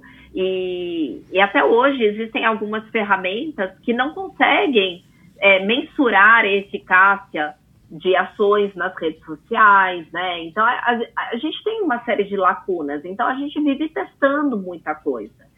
E aí, naquele momento, tinha uma Cacá Filipine glamurosa, maquiada, vida maravilhosa, sabe? É, que não falava da vida real, né, que, que só frequentava restaurantes bons, que só viajava em primeira classe, que só dirigia carrões, mas tudo aquilo lá foi arquitetado, porque eu tinha marcas por trás, eu tinha é, marcas de carro.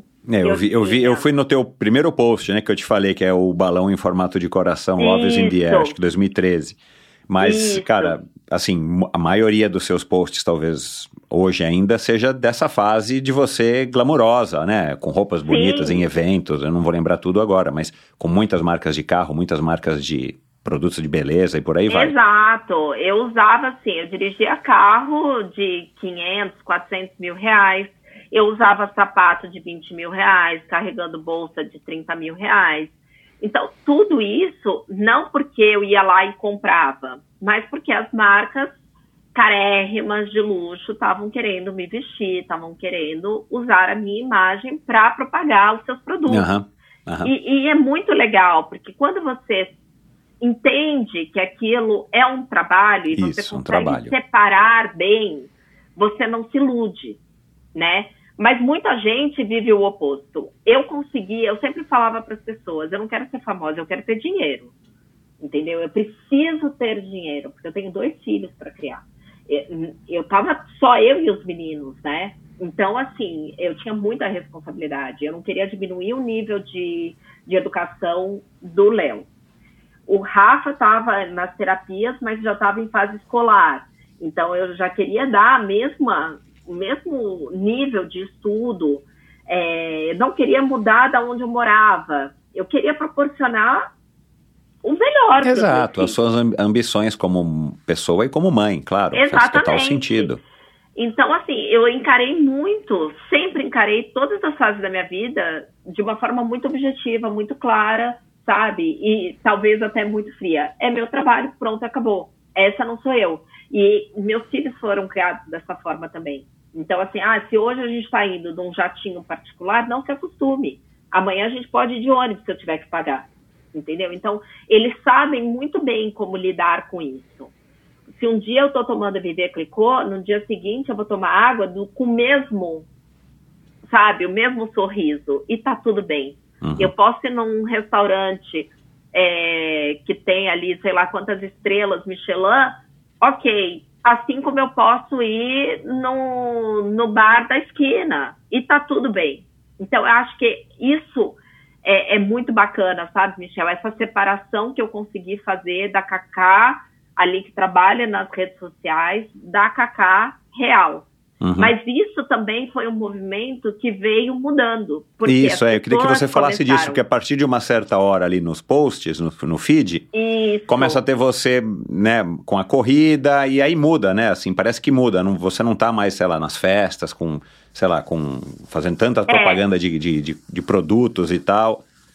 Em meados de 2017, 2018, quase 2018, eu tinha tomado a decisão que eu queria estar mais em casa, porque esse tipo de, de movimento demandou muito é, a minha presença fora da minha casa, né? Então, a minha presença em diferentes lugares do Brasil, em diferentes lugares do mundo, eu viajei muito, eu fiz muita presença, eu fiz muita campanha que era fotografado, filmada fora do Brasil ou fora de São Paulo. Então, eu comecei a perceber que aquele movimento que eu tinha feito de estar mais presente na minha casa, na vida dos meus filhos, estava indo por água abaixo e que o dinheiro estava comprando tudo aquilo. E aí eu falei, não, peraí, o tempo que eu estou em casa eu estou cansada. Eu não tenho a mesma disposição para me dedicar aos meus filhos. Então, em 2017, eu fiz uma viagem. Logo no início do ano, eu peguei e fiz um cruzeiro de travessia de, travessia de 30 dias para repensar a minha vida profissional. Peguei meu filho mais novo, coloquei no, no cruzeiro. Era uma saída que meus pais iam fazer e eu decidi que eu ia com eles. O Léo estava em época de escola e aí acabou ficando com um irmão meu que, enfim, conseguiu me ajudar nisso. E aí eu fui fazer essa viagem. E, e foi uma viagem, assim, para mim, muito divisora de águas, literalmente. Apesar de estar num cruzeiro dividindo águas, eu dividi. O mar não se vida. abriu, mas foi divisor de águas na sua vida. Exatamente, porque foi um momento que eu falei assim, gente, olha que coisa boa que eu estou vivendo aqui. Ok, que eu estou fazendo tudo isso, visitando não sei quantos países na Europa com os meus pais, desconectada, porque não tinha internet no. Aliás, eu tinha conexão muito restrita né, no, avi no navio, inclusive alguns dias zero conexão.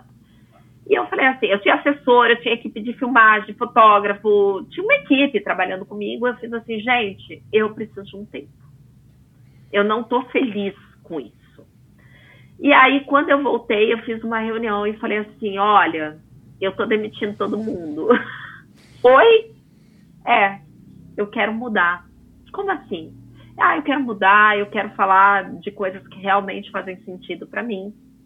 Ah, mas porque você, você mudou, né? Também tem isso. Não é que você estava enganando ninguém, é porque a vida não. passa e a gente exatamente, muda. Né? Exatamente. A gente consegue. Cada fase da nossa vida, nós somos uma pessoa. Cada maternidade, nós somos uma mãe. E, e, e eu acho que assim, a Cacá de um ano atrás já não é mais a que está falando com você hoje, né? Então, a gente vem em constante mudança e graças a Deus. Né? Exato, é. é. Então, eu voltei e falei assim, gente, eu não quero mais viver isso. Eu tô achando que tá. Para que, que eu preciso fantasiar que eu tô indo na academia, por exemplo? Só para mostrar o look? Por que, que eu não posso ir com aquela roupa e mostrar que eu tô ali suada, como a pessoa normal que tá ali me vendo através da tela faz? E eu comecei a vir nesse movimento, que é muito normal hoje. Praticamente é. todo mundo está nesse movimento. É, é acho que esse é o novo normal, né? Acho que agora essa é a nova moda, a tendência. Vamos ver como é que Exatamente. vai ser daqui a alguns anos. Exatamente. Mas foi uma decisão que eu tomei, porque eu falei assim, eu tô cansada de ser sozinha. Então eu queria um companheiro naquele momento, mas a minha vida não me permitia. Porque quem que ia aguentar aquela aquele lance todo de viagem, de não sei o quê, papapá, não ia, né? Eu tive alguns namorados que, assim, não encaixaram naquela vida, que eu nem apresentei para a família. Uhum. Aliás, eu fiquei cinco anos sem apresentar ninguém, né? uhum. né? E não necessariamente sozinha. Então, era uma coisa, assim, que eu cheguei muito decidida de eu quero contar a vida real, eu quero falar sobre assuntos reais, eu quero falar sobre o, o backstage, eu quero dizer para as pessoas, olha, é, vocês pensam que é glamour, porque é, Paralelo a isso, eu fui convidada a dar aula num curso de influência digital. E eu percebia as meninas, isso foi também uma virada de chave, foi um, um convite para eu virar a chave. Eu percebi as meninas que estavam nesse curso apostando tudo que elas tinham financeiramente, na vida pessoal, familiar, para se tornar uma influenciadora. E eu falava assim, gente, quem garante que você vai ser algo. Eu não sou influenciadora porque eu falei que eu sou influenciadora. As pessoas me disseram que eu influencio a decisão delas. Hoje as pessoas já colocam essa, essa moçada nova que está entrando, já entra dizendo, ah, minha profissão, influenciadora digital. Gente, mas a vida inteira, a todo momento, Hitler foi um influenciador, só que ele não era digital, né? Mussolini foi um influenciador. Clodovil, trazendo para a nossa realidade, foi um influenciador. Então, assim, cada um influencia ali, só que em diferentes momentos. Só que ele é influenciador porque as pessoas colocam esse título. Eles não é. colocavam neles esse título. É, e hoje a sentido, gente vê né? as pessoas se colocando esse título. E eu falo assim, gente, é muito arriscado isso. Você dizer que você vai influenciar a vida de alguém né? Porque você tem que ter responsabilidade, inclusive. Você não pode sair dizendo para a pessoa, olha, faça isso ou faça aquilo. Porque você pode acabar com a vida de uma pessoa. Não, e também. na escala que a internet, que as redes sociais te proporcionam, né? Se você for olhar você com 350 mil, 350 mil pessoas é muita gente, né? Que te acompanha, é. né? Então, assim, cara, é uma responsa grande. E, e, e, a gente tem que ter essa responsabilidade, sabe? Porque quando eu anuncio um produto e eu falo que aquele produto é bom, muitas vezes eu tenho diferentes públicos. Eu tenho o cara que 100 reais não vai fazer diferença, mas eu tenho o cara também que 100 reais pode ser 10% do salário dele. Então, ele pode estar deixando de comprar uma outra coisa, um item de necessidade, para comprar aquilo lá porque eu indiquei e disse que era bom. Olha que loucura isso. As pessoas não fazem essa análise. Uhum. Então, quando eu comecei a ver aquelas turmas das meninas ali, chegando todas emperequetadas, ah, você é casada, sou casada, tenho filho, e eu falava assim, gente, como assim?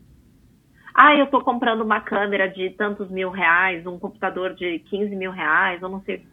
Gente, eu tenho um celular que nem é do ano, entendeu?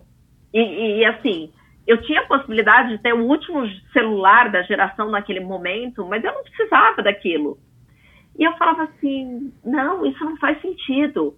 Agora, eu também tenho culpa nessa ideologia do sucesso, porque eu só mostro a coisa boa. Eu digo lá: olha, gente, eu estou ganhando para estar tá aqui, né? Eu tenho os melhores convites, baile da Vogue, não sei o quê, as melhores festas de São Paulo, os carros vêm me procurar, os carros vêm me buscar em casa, eu tenho motorista, tem isso, né? mas e toda a história que me fez chegar aqui eu não contava. Eu não, não falava sobre o, o, o que estava por trás das cortinas. Então eu comecei a dizer, olha, tá vendo essa roupa aqui? Maravilhosa, né? Um Versace, não sei o que. É emprestado, gente. Eu tenho que tomar cuidado, porque se eu manchar, não tem nem dinheiro para pagar isso.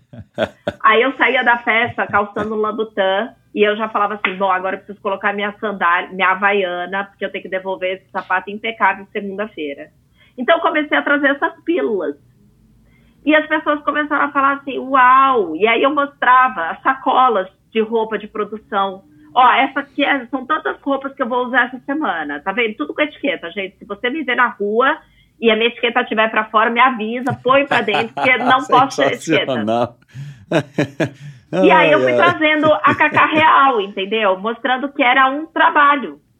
Que as, as atrizes de novela também não vestem as coisas delas. Ô, Cacá, gente... deixa eu só te interromper um minutinho.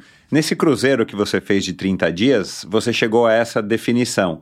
Mas assim, de alguma maneira rápida, dá para você dizer o que que te levou? Porque você podia ter falado assim, cara, então agora eu vou, sei lá, vou até sair das redes sociais, ou vou voltar a agenciar as meninas, os, os influenciadores, os blogueiros.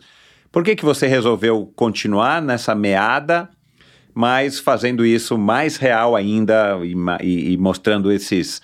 O, o, o perrengue chique, né? Mostrando o que as pessoas querem evitar. Ó, deixa eu esconder aqui a etiqueta para não aparecer. E você falando, olha, tô com etiqueta, eu tenho que tomar conta porque a roupa é legal, mas não é minha. Eu estou fazendo um, uma propaganda. É, o que, que te levou a isso? O que me levou foi uma sequência de eventos onde eu tinha que sorrir e fingir ser uma pessoa que eu não era. Então, assim, é, eu não queria estar ali, mas eu tinha que estar porque a minha assessora tinha decidido por mim que eu tinha que estar eu tinha que vestir é, tal marca que não tinha absolutamente nada a ver com o meu estilo, que eu nunca usaria, porque a minha assessora decidiu que eu tinha que usar. Eu tinha que colocar um batom vermelho, porque a minha assessora, junto com uma, meu maquiador, tinham decidido que eu fotografava melhor daquela forma. Eu comecei a não decidir mais nada, sabe? E eu acho que ali, para mim, foi um momento de, gente, eu não estou mais comandando a minha vida. Eu realmente Entendi. sou um fantoche na mão das pessoas que eu contratei para cuidar da minha carreira. Elas estão fazendo super bem. A culpa não é delas, a culpa é minha. Porque eu entreguei tudo na mão das pessoas. E eu comecei a não me reconhecer. Eu recebia texto pronto já, com palavras que eu não usaria, com a forma de me comunicar que não, não era eu. É, elas começaram a postar no meu lugar, porque eu já não tinha mais tempo para postar, responder seguidor. Eu, eu nem sabia o que estava acontecendo mais, né? Então Entendi. eu chegava no lugar e ficava assim, é, como é que, qual que é o brief aqui? É, fica, perde, perde o propósito, né? Perdi o propósito. Então eu tinha uma conta bancária recheada, mas uma vida vazia. E aí, tem exatamente uma coisa, né? Eu fui, logo depois dessa minha decisão, eu fui convidada por uma, por uma emissora a, a fazer um, um especial sobre solidão na internet. Então, eles me pegaram como primeiro personagem ali, num, num, nesses jornais de revista de domingo, assim, né? Uhum. E aí eles fizeram um especial comigo eu tinha duzentos e poucos mil seguidores naquele momento, cercada em luxo, tudo mais tal. Mas quando eu chegava na minha casa, era eu, eu e meus dois filhos. E quando eles não estavam, eu estava literalmente sozinha. Uhum. E para mim foi um choque ver aquilo, porque eles estavam retratando o que de fato minha vida A sua realidade, exatamente. Entendeu? Caramba, porque eu não tinha amigos, meu. né? Eu tinha deixado todos os meus amigos para trás porque eu não tinha tempo para eles, eu não tinha tempo para minha família, mal tinha tempo para os meus filhos. É, quem estava no meu lado era só por interesse, porque estava sempre alguma coisa, alguma conexão ou esperando alguma coisa. E aí, Michel, você percebe que a sua vida está vazia. Você tem duzentos e poucos mil seguidores. Essa matéria está até em algum lugar aí no meu Insta. E você tem duzentos e poucos mil seguidores e você é só, né? Você é só, literalmente só. Então eu falei, chega, não quero mais isso. Não quero. Mas você e... nunca teve a ilusão de que você era famosa, popular por conta dos likes. Pelo menos isso você já tinha não, nessa maturidade. Não. É, é, porque não, isso, isso, isso, dá um pouco de aflição das pessoas que são mais novas que podem se ver vítimas disso, achando que são populares só porque tem não sei quantos likes e não sei quantas pessoas seguindo, né? Visualizações. Não. Você sabe que eu falo que ter número de seguidor e curtida no post é ser rico no banco imobiliário. Entendeu? Ótimo. Então, quem já jogou banco imobiliário sabe, de nota, né? É, nota de papel. Nota de papel, imóveis de papel, vida fictícia. Então é isso, entendeu? Hum. Claro que com números de seguidores, engajamento alto, você pode ganhar dinheiro. Exato, é. Mas, gente, eu conheço muito famoso quebrado por aí. Então, por isso que eu sempre brinquei, né? Brinquei falando sério. Eu quero ter dinheiro, eu não quero ser famosa. Porque famoso uhum. tem um monte. Tanto que na pandemia tinha vaquinha para um monte de artista aí famoso, porque não tinha de onde tirar dinheiro, é. né? E graças a Deus eu passei a pandemia na minha casa muito bem, obrigada. Não uhum. faltou nada, sabe? E pelo contrário, a gente até começou a construir durante a pandemia. Então, assim, é, fruto de toda essa fase aí, mas que eu tinha liberdade de ser quem eu queria ser, na hora que eu queria que fosse, sabe? Fazendo o que me desse na telha e em busca da minha felicidade. Não tem riqueza maior do que você ser dono do seu tempo, né? Nossa, e ser dona de você, de poder ser quem você é, sabe? Eu acho que essa é a maior riqueza. Você tá pouco se lixando, literalmente, porque os outros vão pensar da sua fala, uhum. sabe? Muita gente fala da Suzana Vieira, mas eu gosto muito dela, porque ela é uma pessoa de uma personalidade muito forte, né? Uhum. E ela se posiciona e pronto. E ela não é porque hoje ela tem 80 anos que ela é assim. Ela sempre foi assim a vida inteira. E, e, e assim, algumas pessoas falam, ah, eu acho que isso daí não tem que ser tal. Mas, gente, para que se vender só para agradar o outro? Eu acho que se a gente não se ama, a gente não tem condição de amar ninguém. É. Então, amor próprio tem que vir em primeiro lugar em qualquer situação, em qualquer esfera. Uhum. Sabe? Eu sei que muita gente que está ouvindo a gente agora pode estar tá ali num trabalho que não é feliz, tudo mais, tal, por uma questão de dinheiro, mas se respeite. Procura um momento para mudar a tua vida, porque você não pode. É, a vida é tão breve, mas tão breve. Se a gente parar e pensar, gente, que aí uma média de vida útil é de 80 anos, vida útil, né? É, é, e cada ano é constituído de 365 dias, e a gente colocar isso na, numa calculadora e transformar em dinheiro isso, você vai ver que você não tem muito poder aquisitivo, sabe? Então a vida é a mesma coisa, ela passa tão rápido que o dia que a gente está vivendo hoje não é um dia mais na nossa vida, é um dia menos no final das Legal. contas. Né? Uhum. Então, tem que fazer que valer a pena. Tem que fazer valer a pena. Se não, se não tiver é, ah, não pode falar palavrão, mas eu vou falar tesão. Se não for para ter tesão, não vale a pena, cara. É. Não vale a pena. É. É, de novo, assim, dá para entender é, como você encara a vida, como você encara as coisas, e isso eu acho que, pelo menos na minha opinião, é um privilégio, né? Pessoas que têm essa atitude positiva perante a vida e, e, e, e vivem intensamente, claro, né? Cada um é a sua medida, com os nossos os perrengues que a gente passa todos os dias, as dúvidas, as incertezas, né? Os corres, mas é... e é disso que você trata também na tua coluna no Orb News, né? Exatamente. Nosso corre é vida real Ah. total ali. É. Vida real total. E- Apesar do nome, nosso corre, muita gente acha que é corrida só, mas eu falo que é o corre Exato. diário mesmo. Exato, é que inclui a corrida, né? Eventualmente não precisa ser Inclui. todo dia, não precisa ser no pace X nem do outro, mas, mas é, o, é o corre que a gente tem que, né? De novo, é um nome também muito, muito feliz. Agora, essa tua guinada, essa tua mudança, obviamente, te, é, foi positiva para você, porque te trouxe, é, te colocou de novo num lugar de conforto com você mesma, e, e isso as pessoas percebem, e aí o teu número de seguidores ainda segue aumentando. Né? Quer dizer, as Exato. pessoas também passam a se identificar mais com isso. Você consegue perceber se houve uma, uma troca, não sei, uma substituição? Muita gente deixou de te seguir porque aí queria ver aquele mundo ficcional, é, e aí surgiram novas pessoas, ou só foi aumentando, as pessoas também foram mudando de acordo com a sua mudança na, no, teu, no teu perfil no Instagram? Eu acho que assim, que eu perdi alguns seguidores, sim. Uhum. Perco ainda? Perco. Uhum. Mas eu acho que hoje eu tenho pessoas muito mais engajadas, que realmente falam comigo. Uhum. E, e, e tem a empatia, sabe? Elas olham pra mim e elas falam, nossa, eu também sou assim. Uma coisa que no passado eu tinha era like. Hoje eu tenho conversas, eu tenho comentários, eu tenho pessoas dizendo. A pessoa mim- se presta a, a digitar, a pensar, né? Porque realmente o like é uma coisa que, meu, é muito instantâneo, né? Assim, acho que a gente nem pensa mais para dar like, né? Não, e tem gente, inclusive, que não dá mais like, né? Porque Exato. o Instagram, durante um período, tirou essa ferramenta, então tem gente que nem, nem dá mais like. É. Eu sou uma que às vezes esqueço de dar like. Eu vejo ali, estou ali no meu dia a dia vendo e esqueço do like. Mas eu acho que quando a pessoa para para ler os textos, que eu sou uma pessoa que escrevo, eu não coloco uma foto e coloco um emoji só, não. Eu escrevo lá.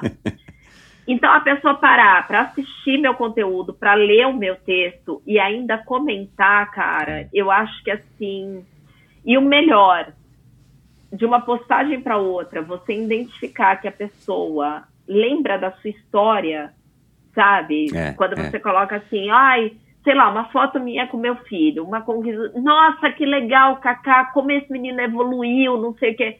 Gente, Que parece legal, né? amiga, entendeu? Então é uma pessoa que está me acompanhando. Aham. Né? Eu estava num desafio agora para a primeira meia maratona depois das cirurgias que eu fiz no início do ano. E, meu, as pessoas ali comentando semana a semana comigo.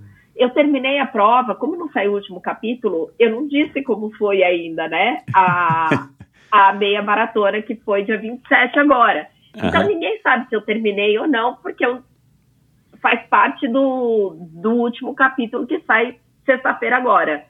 Eu terminei com mais de 200 mensagens em box perguntando para mim como é que foi, não sei o quê, papapá, outros falando que já tinham visto o meu número de peito, né, que foram conferir o resultado. E assim vai. Olha que loucura isso. É. Tudo bem É, são- pensar isso são seguidores, seguidores mesmos, que estão seguindo você, a mensagem que você está passando, a tua história, aquele conteúdo. Exatamente. E gente que vai lá e comenta: eu comecei a correr por você, você mudou minha vida. É, parece que isso foi dito para mim, sabe? Então são pessoas que estão ali no meu dia a dia de verdade. Uhum. Eu não quero o like, sabe? Eu não busco like.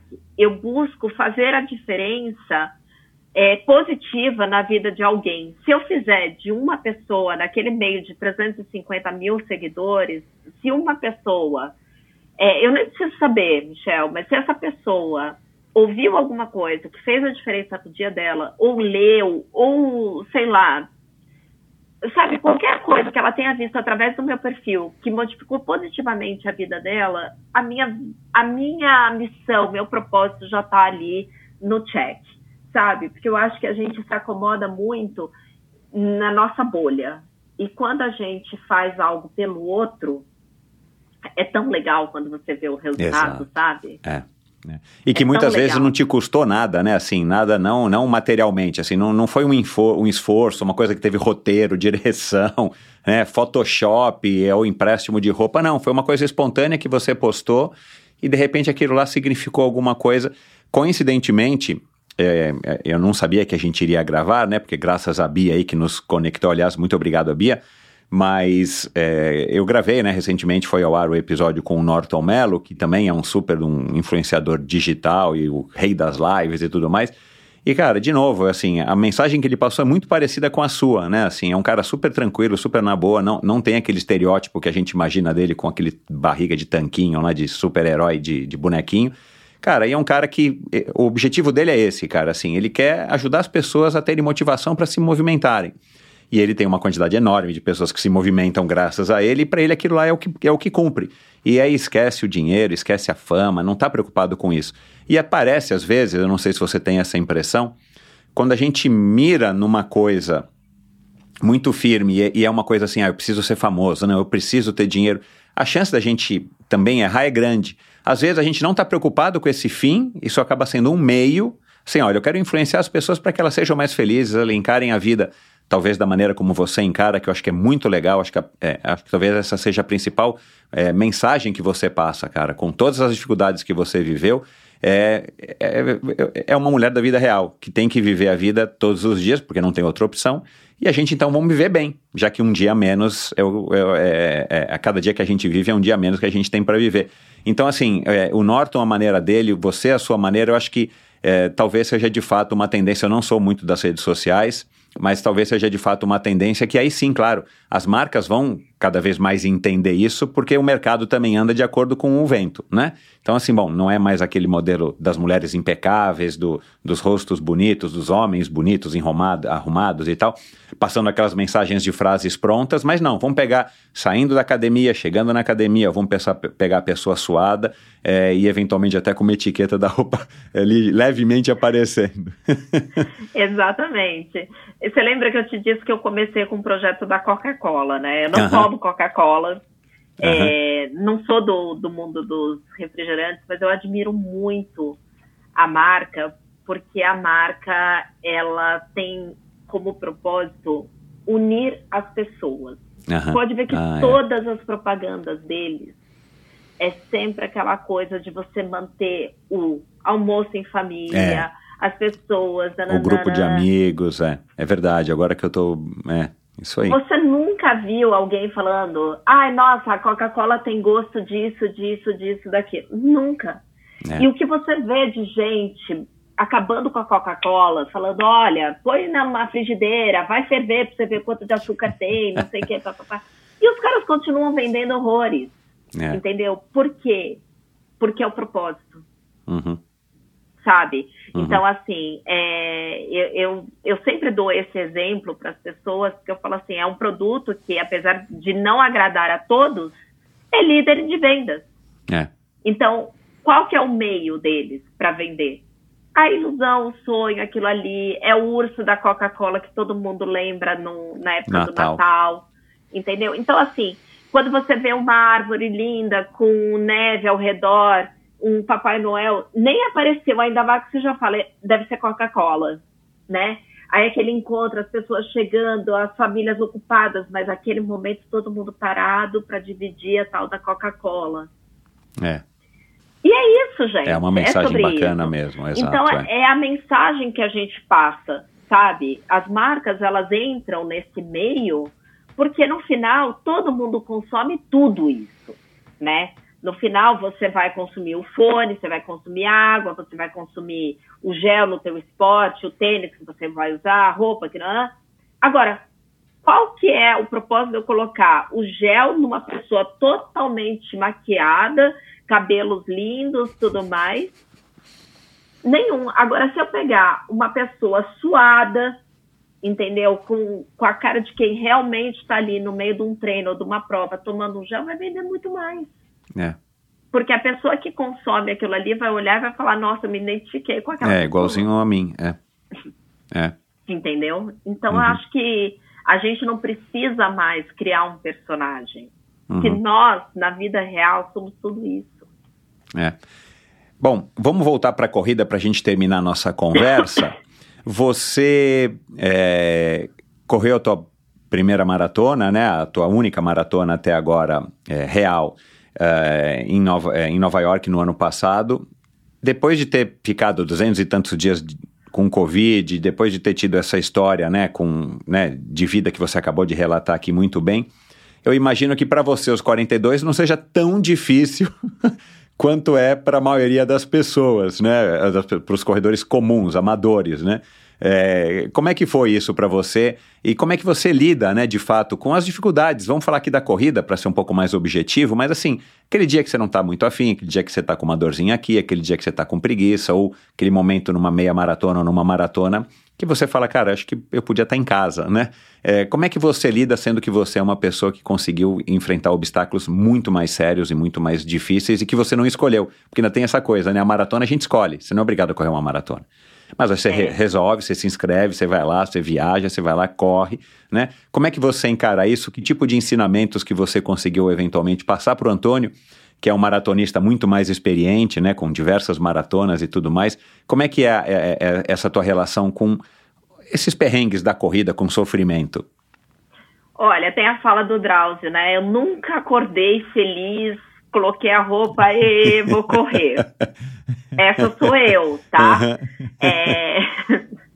eu falo, e ele fala assim, né, na frase, mas eu vou lá e faço.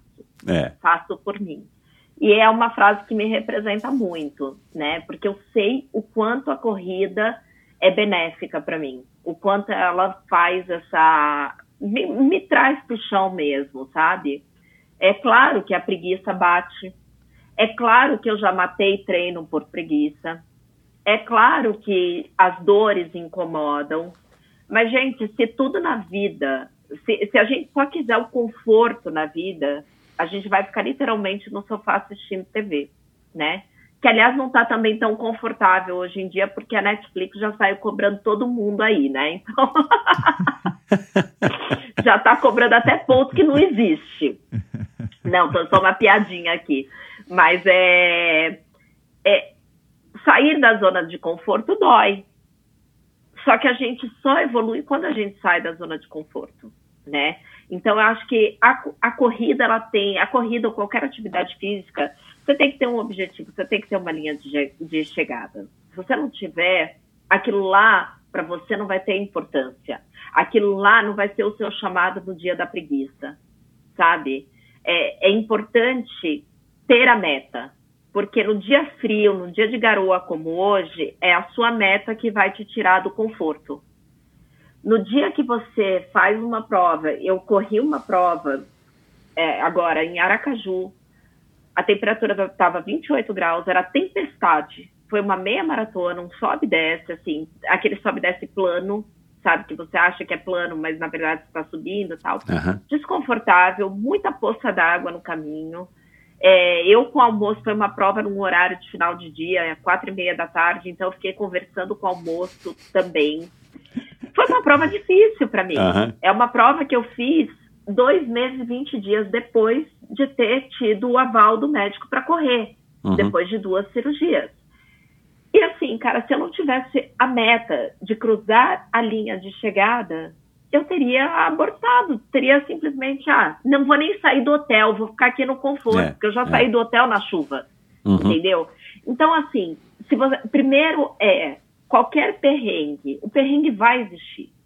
A vida é um perrengue, é uma loucura a vida. Se você parar e pensar, você vive com perrengue 24 horas por dia, só que alguns você sabe lidar melhor, outros você fica mais, né, mais é, concentrado naquilo, tal mas é, é uma loucura. E a corrida é isso. Você está sempre submetendo o seu corpo. É, você escolhe né, se colocar naquele lugar. Então, Exato, já que você é. escolheu aquilo, faça com maestria. Faça com maestria, porque aquilo é para você. Você não precisa provar nada para ninguém. Então, o dia que está doendo, sem a meta, cara, você não vai continuar. E, e, tem que ser uma meta genuína, né? Porque se você não acredita também na meta, você consegue. Ah, sim, é porque meta... é uma coisa muito íntima e pessoal. Não adianta o que você posta ou o que você diz, tem que ser uma coisa que parte de dentro. Exato. Eu já fiz essa coisa de vou lá, até por ação publicitária, vou correr 10k. Cara, tava de saco cheio, fui lá para dar um check mesmo. Foi uma droga, para não falar outra coisa que não pode. Mas assim, não foi legal, entendeu? Então, assim, a meta tem que ser genuína, é isso que eu quero. Eu tenho o sonho de correr a maratona de Nova York. Fui lá e corri. E você falou, para muita gente é uma das provas mais duras. Eu talvez não tenha referência, mas para mim foi um tesão. Eu corri e eu correria, seguiria correndo, sabe? Eu terminei a prova em 4 e 30 e pouco.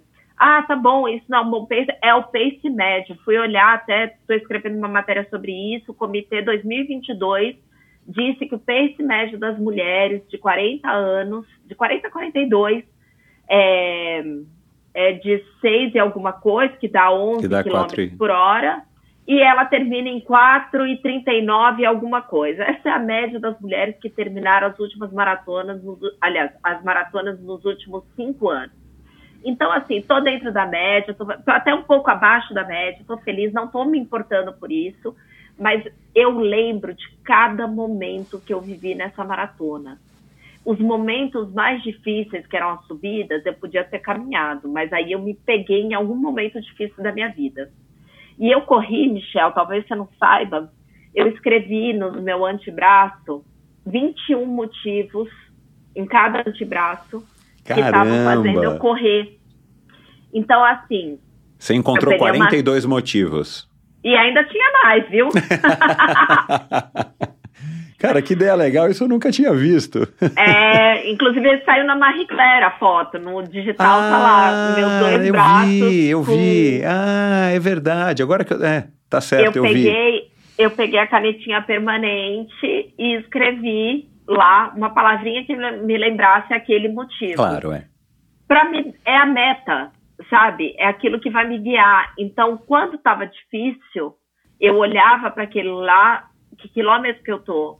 Tô aqui, ó. Eu vou correr por isso. Eu vou correr pela vida do meu filho, eu vou correr pela minha vida, eu vou correr pela minha mãe, eu vou correr pelo meu pai.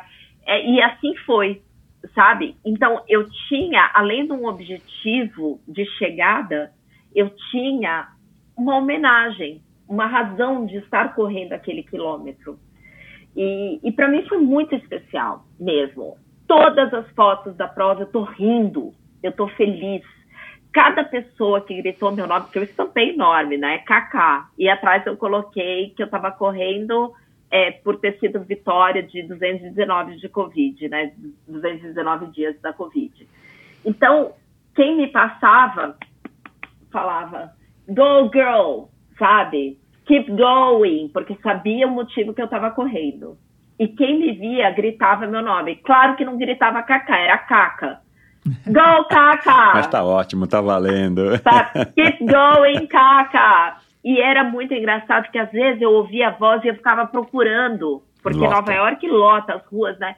E eu fazia assim, e a pessoa fazia, apontava de volta para mim, tipo, é para você mesmo. Quantos high five, né? Que é quando você bate na mãozinha das pessoas, trufa no caminho, tudo que falou, ah, você vai ter perrengue, perrengue, piriri. Eu estava tão feliz, tão realizada, que eu terminei aquela prova, Michel. Ainda fui a, a pé para o hotel, foram mais nove quilômetros a pé. E à noite eu estava na festa, lógico, estava dançando, né? Tal, é. Mas fui para a festa de comemoração a pé, subi uma escada, desci a escada e no dia seguinte eu estava turistando, é. feliz da vida. Eu ainda falava assim, gente, cadê a dor que todo mundo falou que eu não ia conseguir levantar da cama? E aí meu treinador falou para mim, você é. tá feliz. Essa é. tua felicidade que te manteve o tempo inteiro. Conto para vocês que minha chegada no hotel depois dos 42 foi assim suada, porque eu tava com a barriga ali me, se contorcendo, porque muito gel, Exato. muita fermentação. Cheguei no quarto do hotel, gente do céu, hum. é feio. Nossa, interditaram o andar até, porque realmente eu tive uma dor de barriga muito grande. E aí, a minha médica do esporte falou assim para mim, a minha médica médica falou para mim, fica tranquila, o intestino é o nosso segundo cérebro você simplesmente teve esse piriri, não foi pela alimentação, vai ser um único só. Foi um descarrego, limpeza mesmo. É uma nova fase para você. E foi assim que eu encarei também, tanto que depois eu estava andando numa boa, curtindo, fui para festa, comi de tudo, bebi cerveja, bebi vinho e assim foi. Então, Nova York, para mim, tem um sentido de realização do sonho, de superação, de 42 motivos diferentes. Eu tinha gente, seguidor me acompanhando porque eu divulguei o BIB, né, o, o número do peito, disse qual era o caminho. Então, assim, a quantidade de gente que me marcou nos stories, estou te acompanhando na linha de chegada, Michel. Tanto que, assim, eu não tinha isso e eu fui repostando depois, claro. porque eu estava correndo, né? E eu corri e eu só filmei a minha linha de chegada com o celular aqui no lado. Eu filmei, mas o resto eu não uhum. filmei nada, né? Porque eu estava ali concentrada na prova. Eu lembro da, das bandas, eu, eu, lembro de tudo. Eu pegava, estava muito calor, porque também foi, foi um, um dia atípico em Nova York, umidade super alta também. E aí as pessoas estavam distribuindo lencinho, né? Papel ou toalha, assim, eu ia pegando e era água para cima e o papel na testa. E, gente, eu vou dizer uma coisa. Às vezes eu tenho até receio de correr outra maratona, sabe? Uhum. E me desapaixonar. Porque hoje o sentimento é assim, uma coisa, é uma explosão dentro de mim quando eu falo de maratona. Tanto que eu já estou aí inscrita para Chicago esse ano, né, dia 8 de outubro. Depois eu faço um desafio na Disney, com a maratona da Disney também. Então, assim, eu. Você perguntar, Cacá, você recomenda as pessoas correr uma maratona? Eu vou dizer, todo mundo tem que correr pelo menos uma na vida. Não precisa correr em quatro horas e meia. Eu conheço muita gente que tem as seis majors e correu um tempo de seis cada uma fez em, em, seis horas, cinco horas e meia, tudo mais. Não importa. Não importa. Vai é. por você, sabe? Sabe aquelas coisas assim, dez coisas que eu tenho que fazer na vida? Uma delas é a maratona, porque a maratona é um momento de você revisitar a sua vida inteira. Aquilo que falam, que passa um filme na tua mente, passa, gente. E você sai uma pessoa transformada dessa experiência. A parte da corrida em si, a maratona em si, é a parte mais fácil. O Exato, difícil é o é. ciclo. Lá, o dia é para se divertir, é para fazer o que você quiser fazer.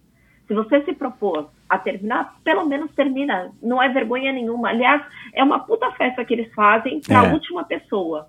Às vezes a pessoa tá lá seis horas, sete, oito horas, às vezes, e tem um carro atrás e uma galera, por quê? Ninguém sabe o que que fez aquela pessoa. Ela se propôs Exato. a falar e terminar, e ela é, terminou, não é Exato. é vergonha nenhuma. E isso eu falo muito para as pessoas. Você tem que parar de querer chegar entre tantos primeiros.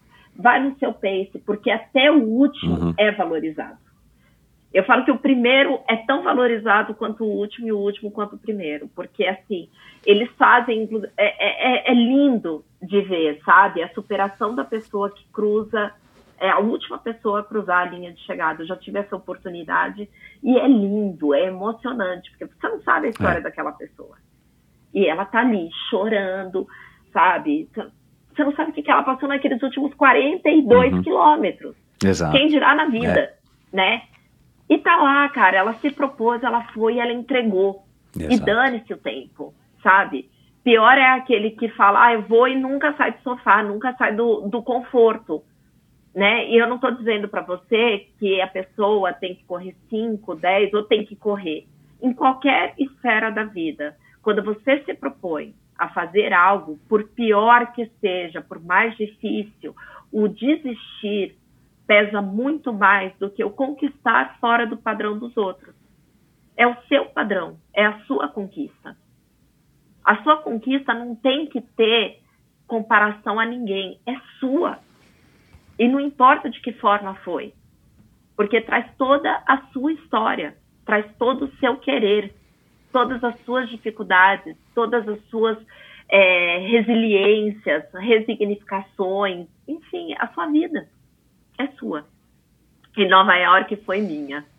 E vai ser Cara, sensacional. Acho que uma maneira excelente da gente terminar essa conversa. Eu ia te pedir para passar uma mensagem, mas você acabou de passar, né? Além de duas horas e pouco de mensagem, mas agora você terminou com chave de ouro.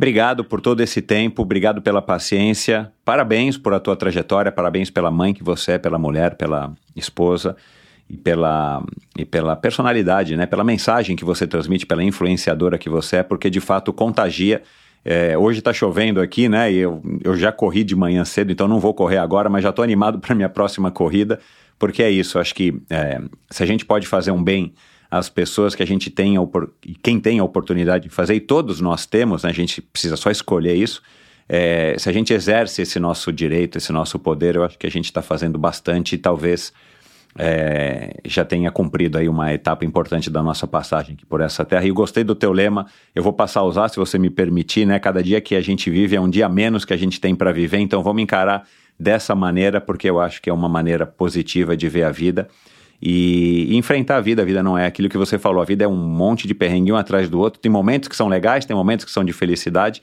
mas a vida é isso e isso talvez é que torne a vida tão apreciada pela gente, né? A gente valorize tanto a vida. Então, obrigado mais uma vez, Kaká. Para mim foi um prazer te conhecer. Obrigado mais uma vez a Bia que nos conectou. E eu espero conhecer então pessoalmente em breve é, para poder te dar um abraço e, é. e, e, enfim, trocar mais um pouquinho de ideia. Muito obrigado pela sua atenção e paciência. Michel, eu que agradeço. Obrigada por tudo. Espero que realmente assim a gente consiga impactar mais pessoas. Enfim, um privilégio para mim estar aqui. Obrigada. E é isso, espero que você tenha curtido mais esse episódio do Endorfina Podcast, Kaká Filippini. Que história inspiradora, que mulher de fibra, que mulher forte, que mulher raçuda. E é isso, é, são essas as histórias que eu estou tentando garimpar aqui para trazer para vocês e qual e, e, que legal, né, ela ter é, encontrado na corrida uma pessoa que não curtia a, a corrida, ela ter encontrado na corrida exatamente uma força, uma base para que ela pudesse aí é, se sustentar e ela pudesse então aí tocar a vida dela, a família dela, o Rafa e por aí vai. Então, muito obrigado pela sua audiência. Mais uma vez, muito obrigado, Cacá. Entre em contato com ela, entre em contato com a Carla, porque eu tenho certeza de que ela vai adorar. Diga o que, você gostou, se você tem uma história parecida, se você conhece alguém que tem uma história parecida, é, faça um elogio a ela, é, perguntem, enfim, tenho certeza de que ela vai gostar. A gente é, conversou aqui e não falamos de muitos de outros episódios, né? Mas me lembrei aqui da Denise Amaral, que já correu a maratona de Nova York vinte e tantas vezes. O José, o José João da Silva foi é, um super corredor, vencedor da São Silvestre, atleta olímpico e que fala dessa história da felicidade. Aliás, vale a pena ouvir esse episódio. Um cara bacanérrimo. E ele fala é, que ele começou a correr melhor, ele deslanchou na carreira dele a hora que ele percebeu que ele tinha que correr com felicidade a gente, eu já recebi aqui também é, Gustavo Maia, que corre relatando as suas sensações, né? Então ele tem é, um, um, canal no YouTube, ele tem um perfil no Instagram, onde ele fala de diversos assuntos, faz reviews de tênis e por aí vai, mas ele gosta de correr com a câmerazinha, com a GoPro, com o celular, relatando as sensações. Não foi isso que a Kaká fez, a Kaká filmou só a chegada dela de Nova York, mas me lembrei aqui dela, do Marcos Paulo Reis, que treinou a Kaká para a maratona dela de Nova York. Já passaram por aqui o Abílio Diniz e o João Paulo Diniz, meu falecido amigo, faleceu no ano passado, já vai agora para um ano. E são eles os idealizadores da maratona de revezamento. E você ouve esse e todos os episódios, esses que eu mencionei, todos os episódios do Endorfina, também lá no meu site agora, também com um, um, vídeo do YouTube já ali é, dentro do próprio site. Então já desde o dia 1 de junho, o Endorfina está com um site novo, reformulado, com uma nova comunicação visual e, na minha opinião, muito mais fácil de navegar. E agora a novidade é que tem os vídeos do YouTube ali para você também que curte assistir. Você pode assistir então os episódios, todos os episódios, os, os primeiros até 200 e alguma coisa, somente a parte de, é, de áudio, né? Você vê pelo você você ouve pelo YouTube, mas com a imagem estática. E depois a partir aí de é, maio né, de 2021. Todos os episódios, então, com, é, com imagem, você vendo eu e o convidado conversando. Então, lá no meu site, endorfinabr.com, você ouve todos os episódios, você assiste todos os episódios, você encontra links para o meu perfil no Instagram, para o canal no YouTube também, se você quiser ir direto para o YouTube e assistir lá. Lá você, se você não é assinante ainda do Endorfina Podcast, aqui nesse agregador de podcasts, ou você quer assinar o Endorfina, também no meu site é uma maneira prática e fácil, endorfinabr.com. Clica lá se você quer seguir ele através do Spotify, do Stitcher, do, da Apple Podcasts, Amazon, Google, tanto faz. O Endorfina está em todos, literalmente em todos os agregadores de podcast, pelo menos todos lançados até agora, esse exato momento. E é isso, e lá também você assina a newsletter semanal, lá você tem informações de como apoiar esse projeto. O Endorfina existe aí há seis anos também, por conta do apoio de muitos ouvintes. Então, se você acha que esse podcast te trouxe um pouquinho de lição, um pouquinho de aprendizagem, de inspiração, e, e, e, ensinamentos. Então, é, é, e você pode, você tem interesse, vai lá e clica no Apoia-se, você vai se informar como é que você faz parte desse seleto grupo de apoiadores e lá também você é, se informa a respeito do Endorfina ao vivo, enfim. É, tudo que diz respeito à endorfina você encontra no endorfinabr.com. É isso, muito obrigado pela sua audiência e até o próximo episódio do Endorfina com mais uma história incrível, com mais um personagem fantástico que eu estou aqui buscando para trazer para vocês toda semana já há seis anos. Um abraço. Obrigado por ouvir esse episódio do Endorfina. Acesse o endorfinabr.com, vá no post do episódio de hoje para conhecer um pouco mais sobre o meu convidado e alguns assuntos abordados em nossa conversa. Lá você ainda encontra todos os episódios do Endorfina. Siga o Endorfina BR no Instagram e confira imagens inéditas e inusitadas dos meus convidados. Participe enviando comentários e sugestões. Se você curtiu, colabore assinando o Endorfina no seu agregador de podcasts preferido e compartilhando com seus amigos.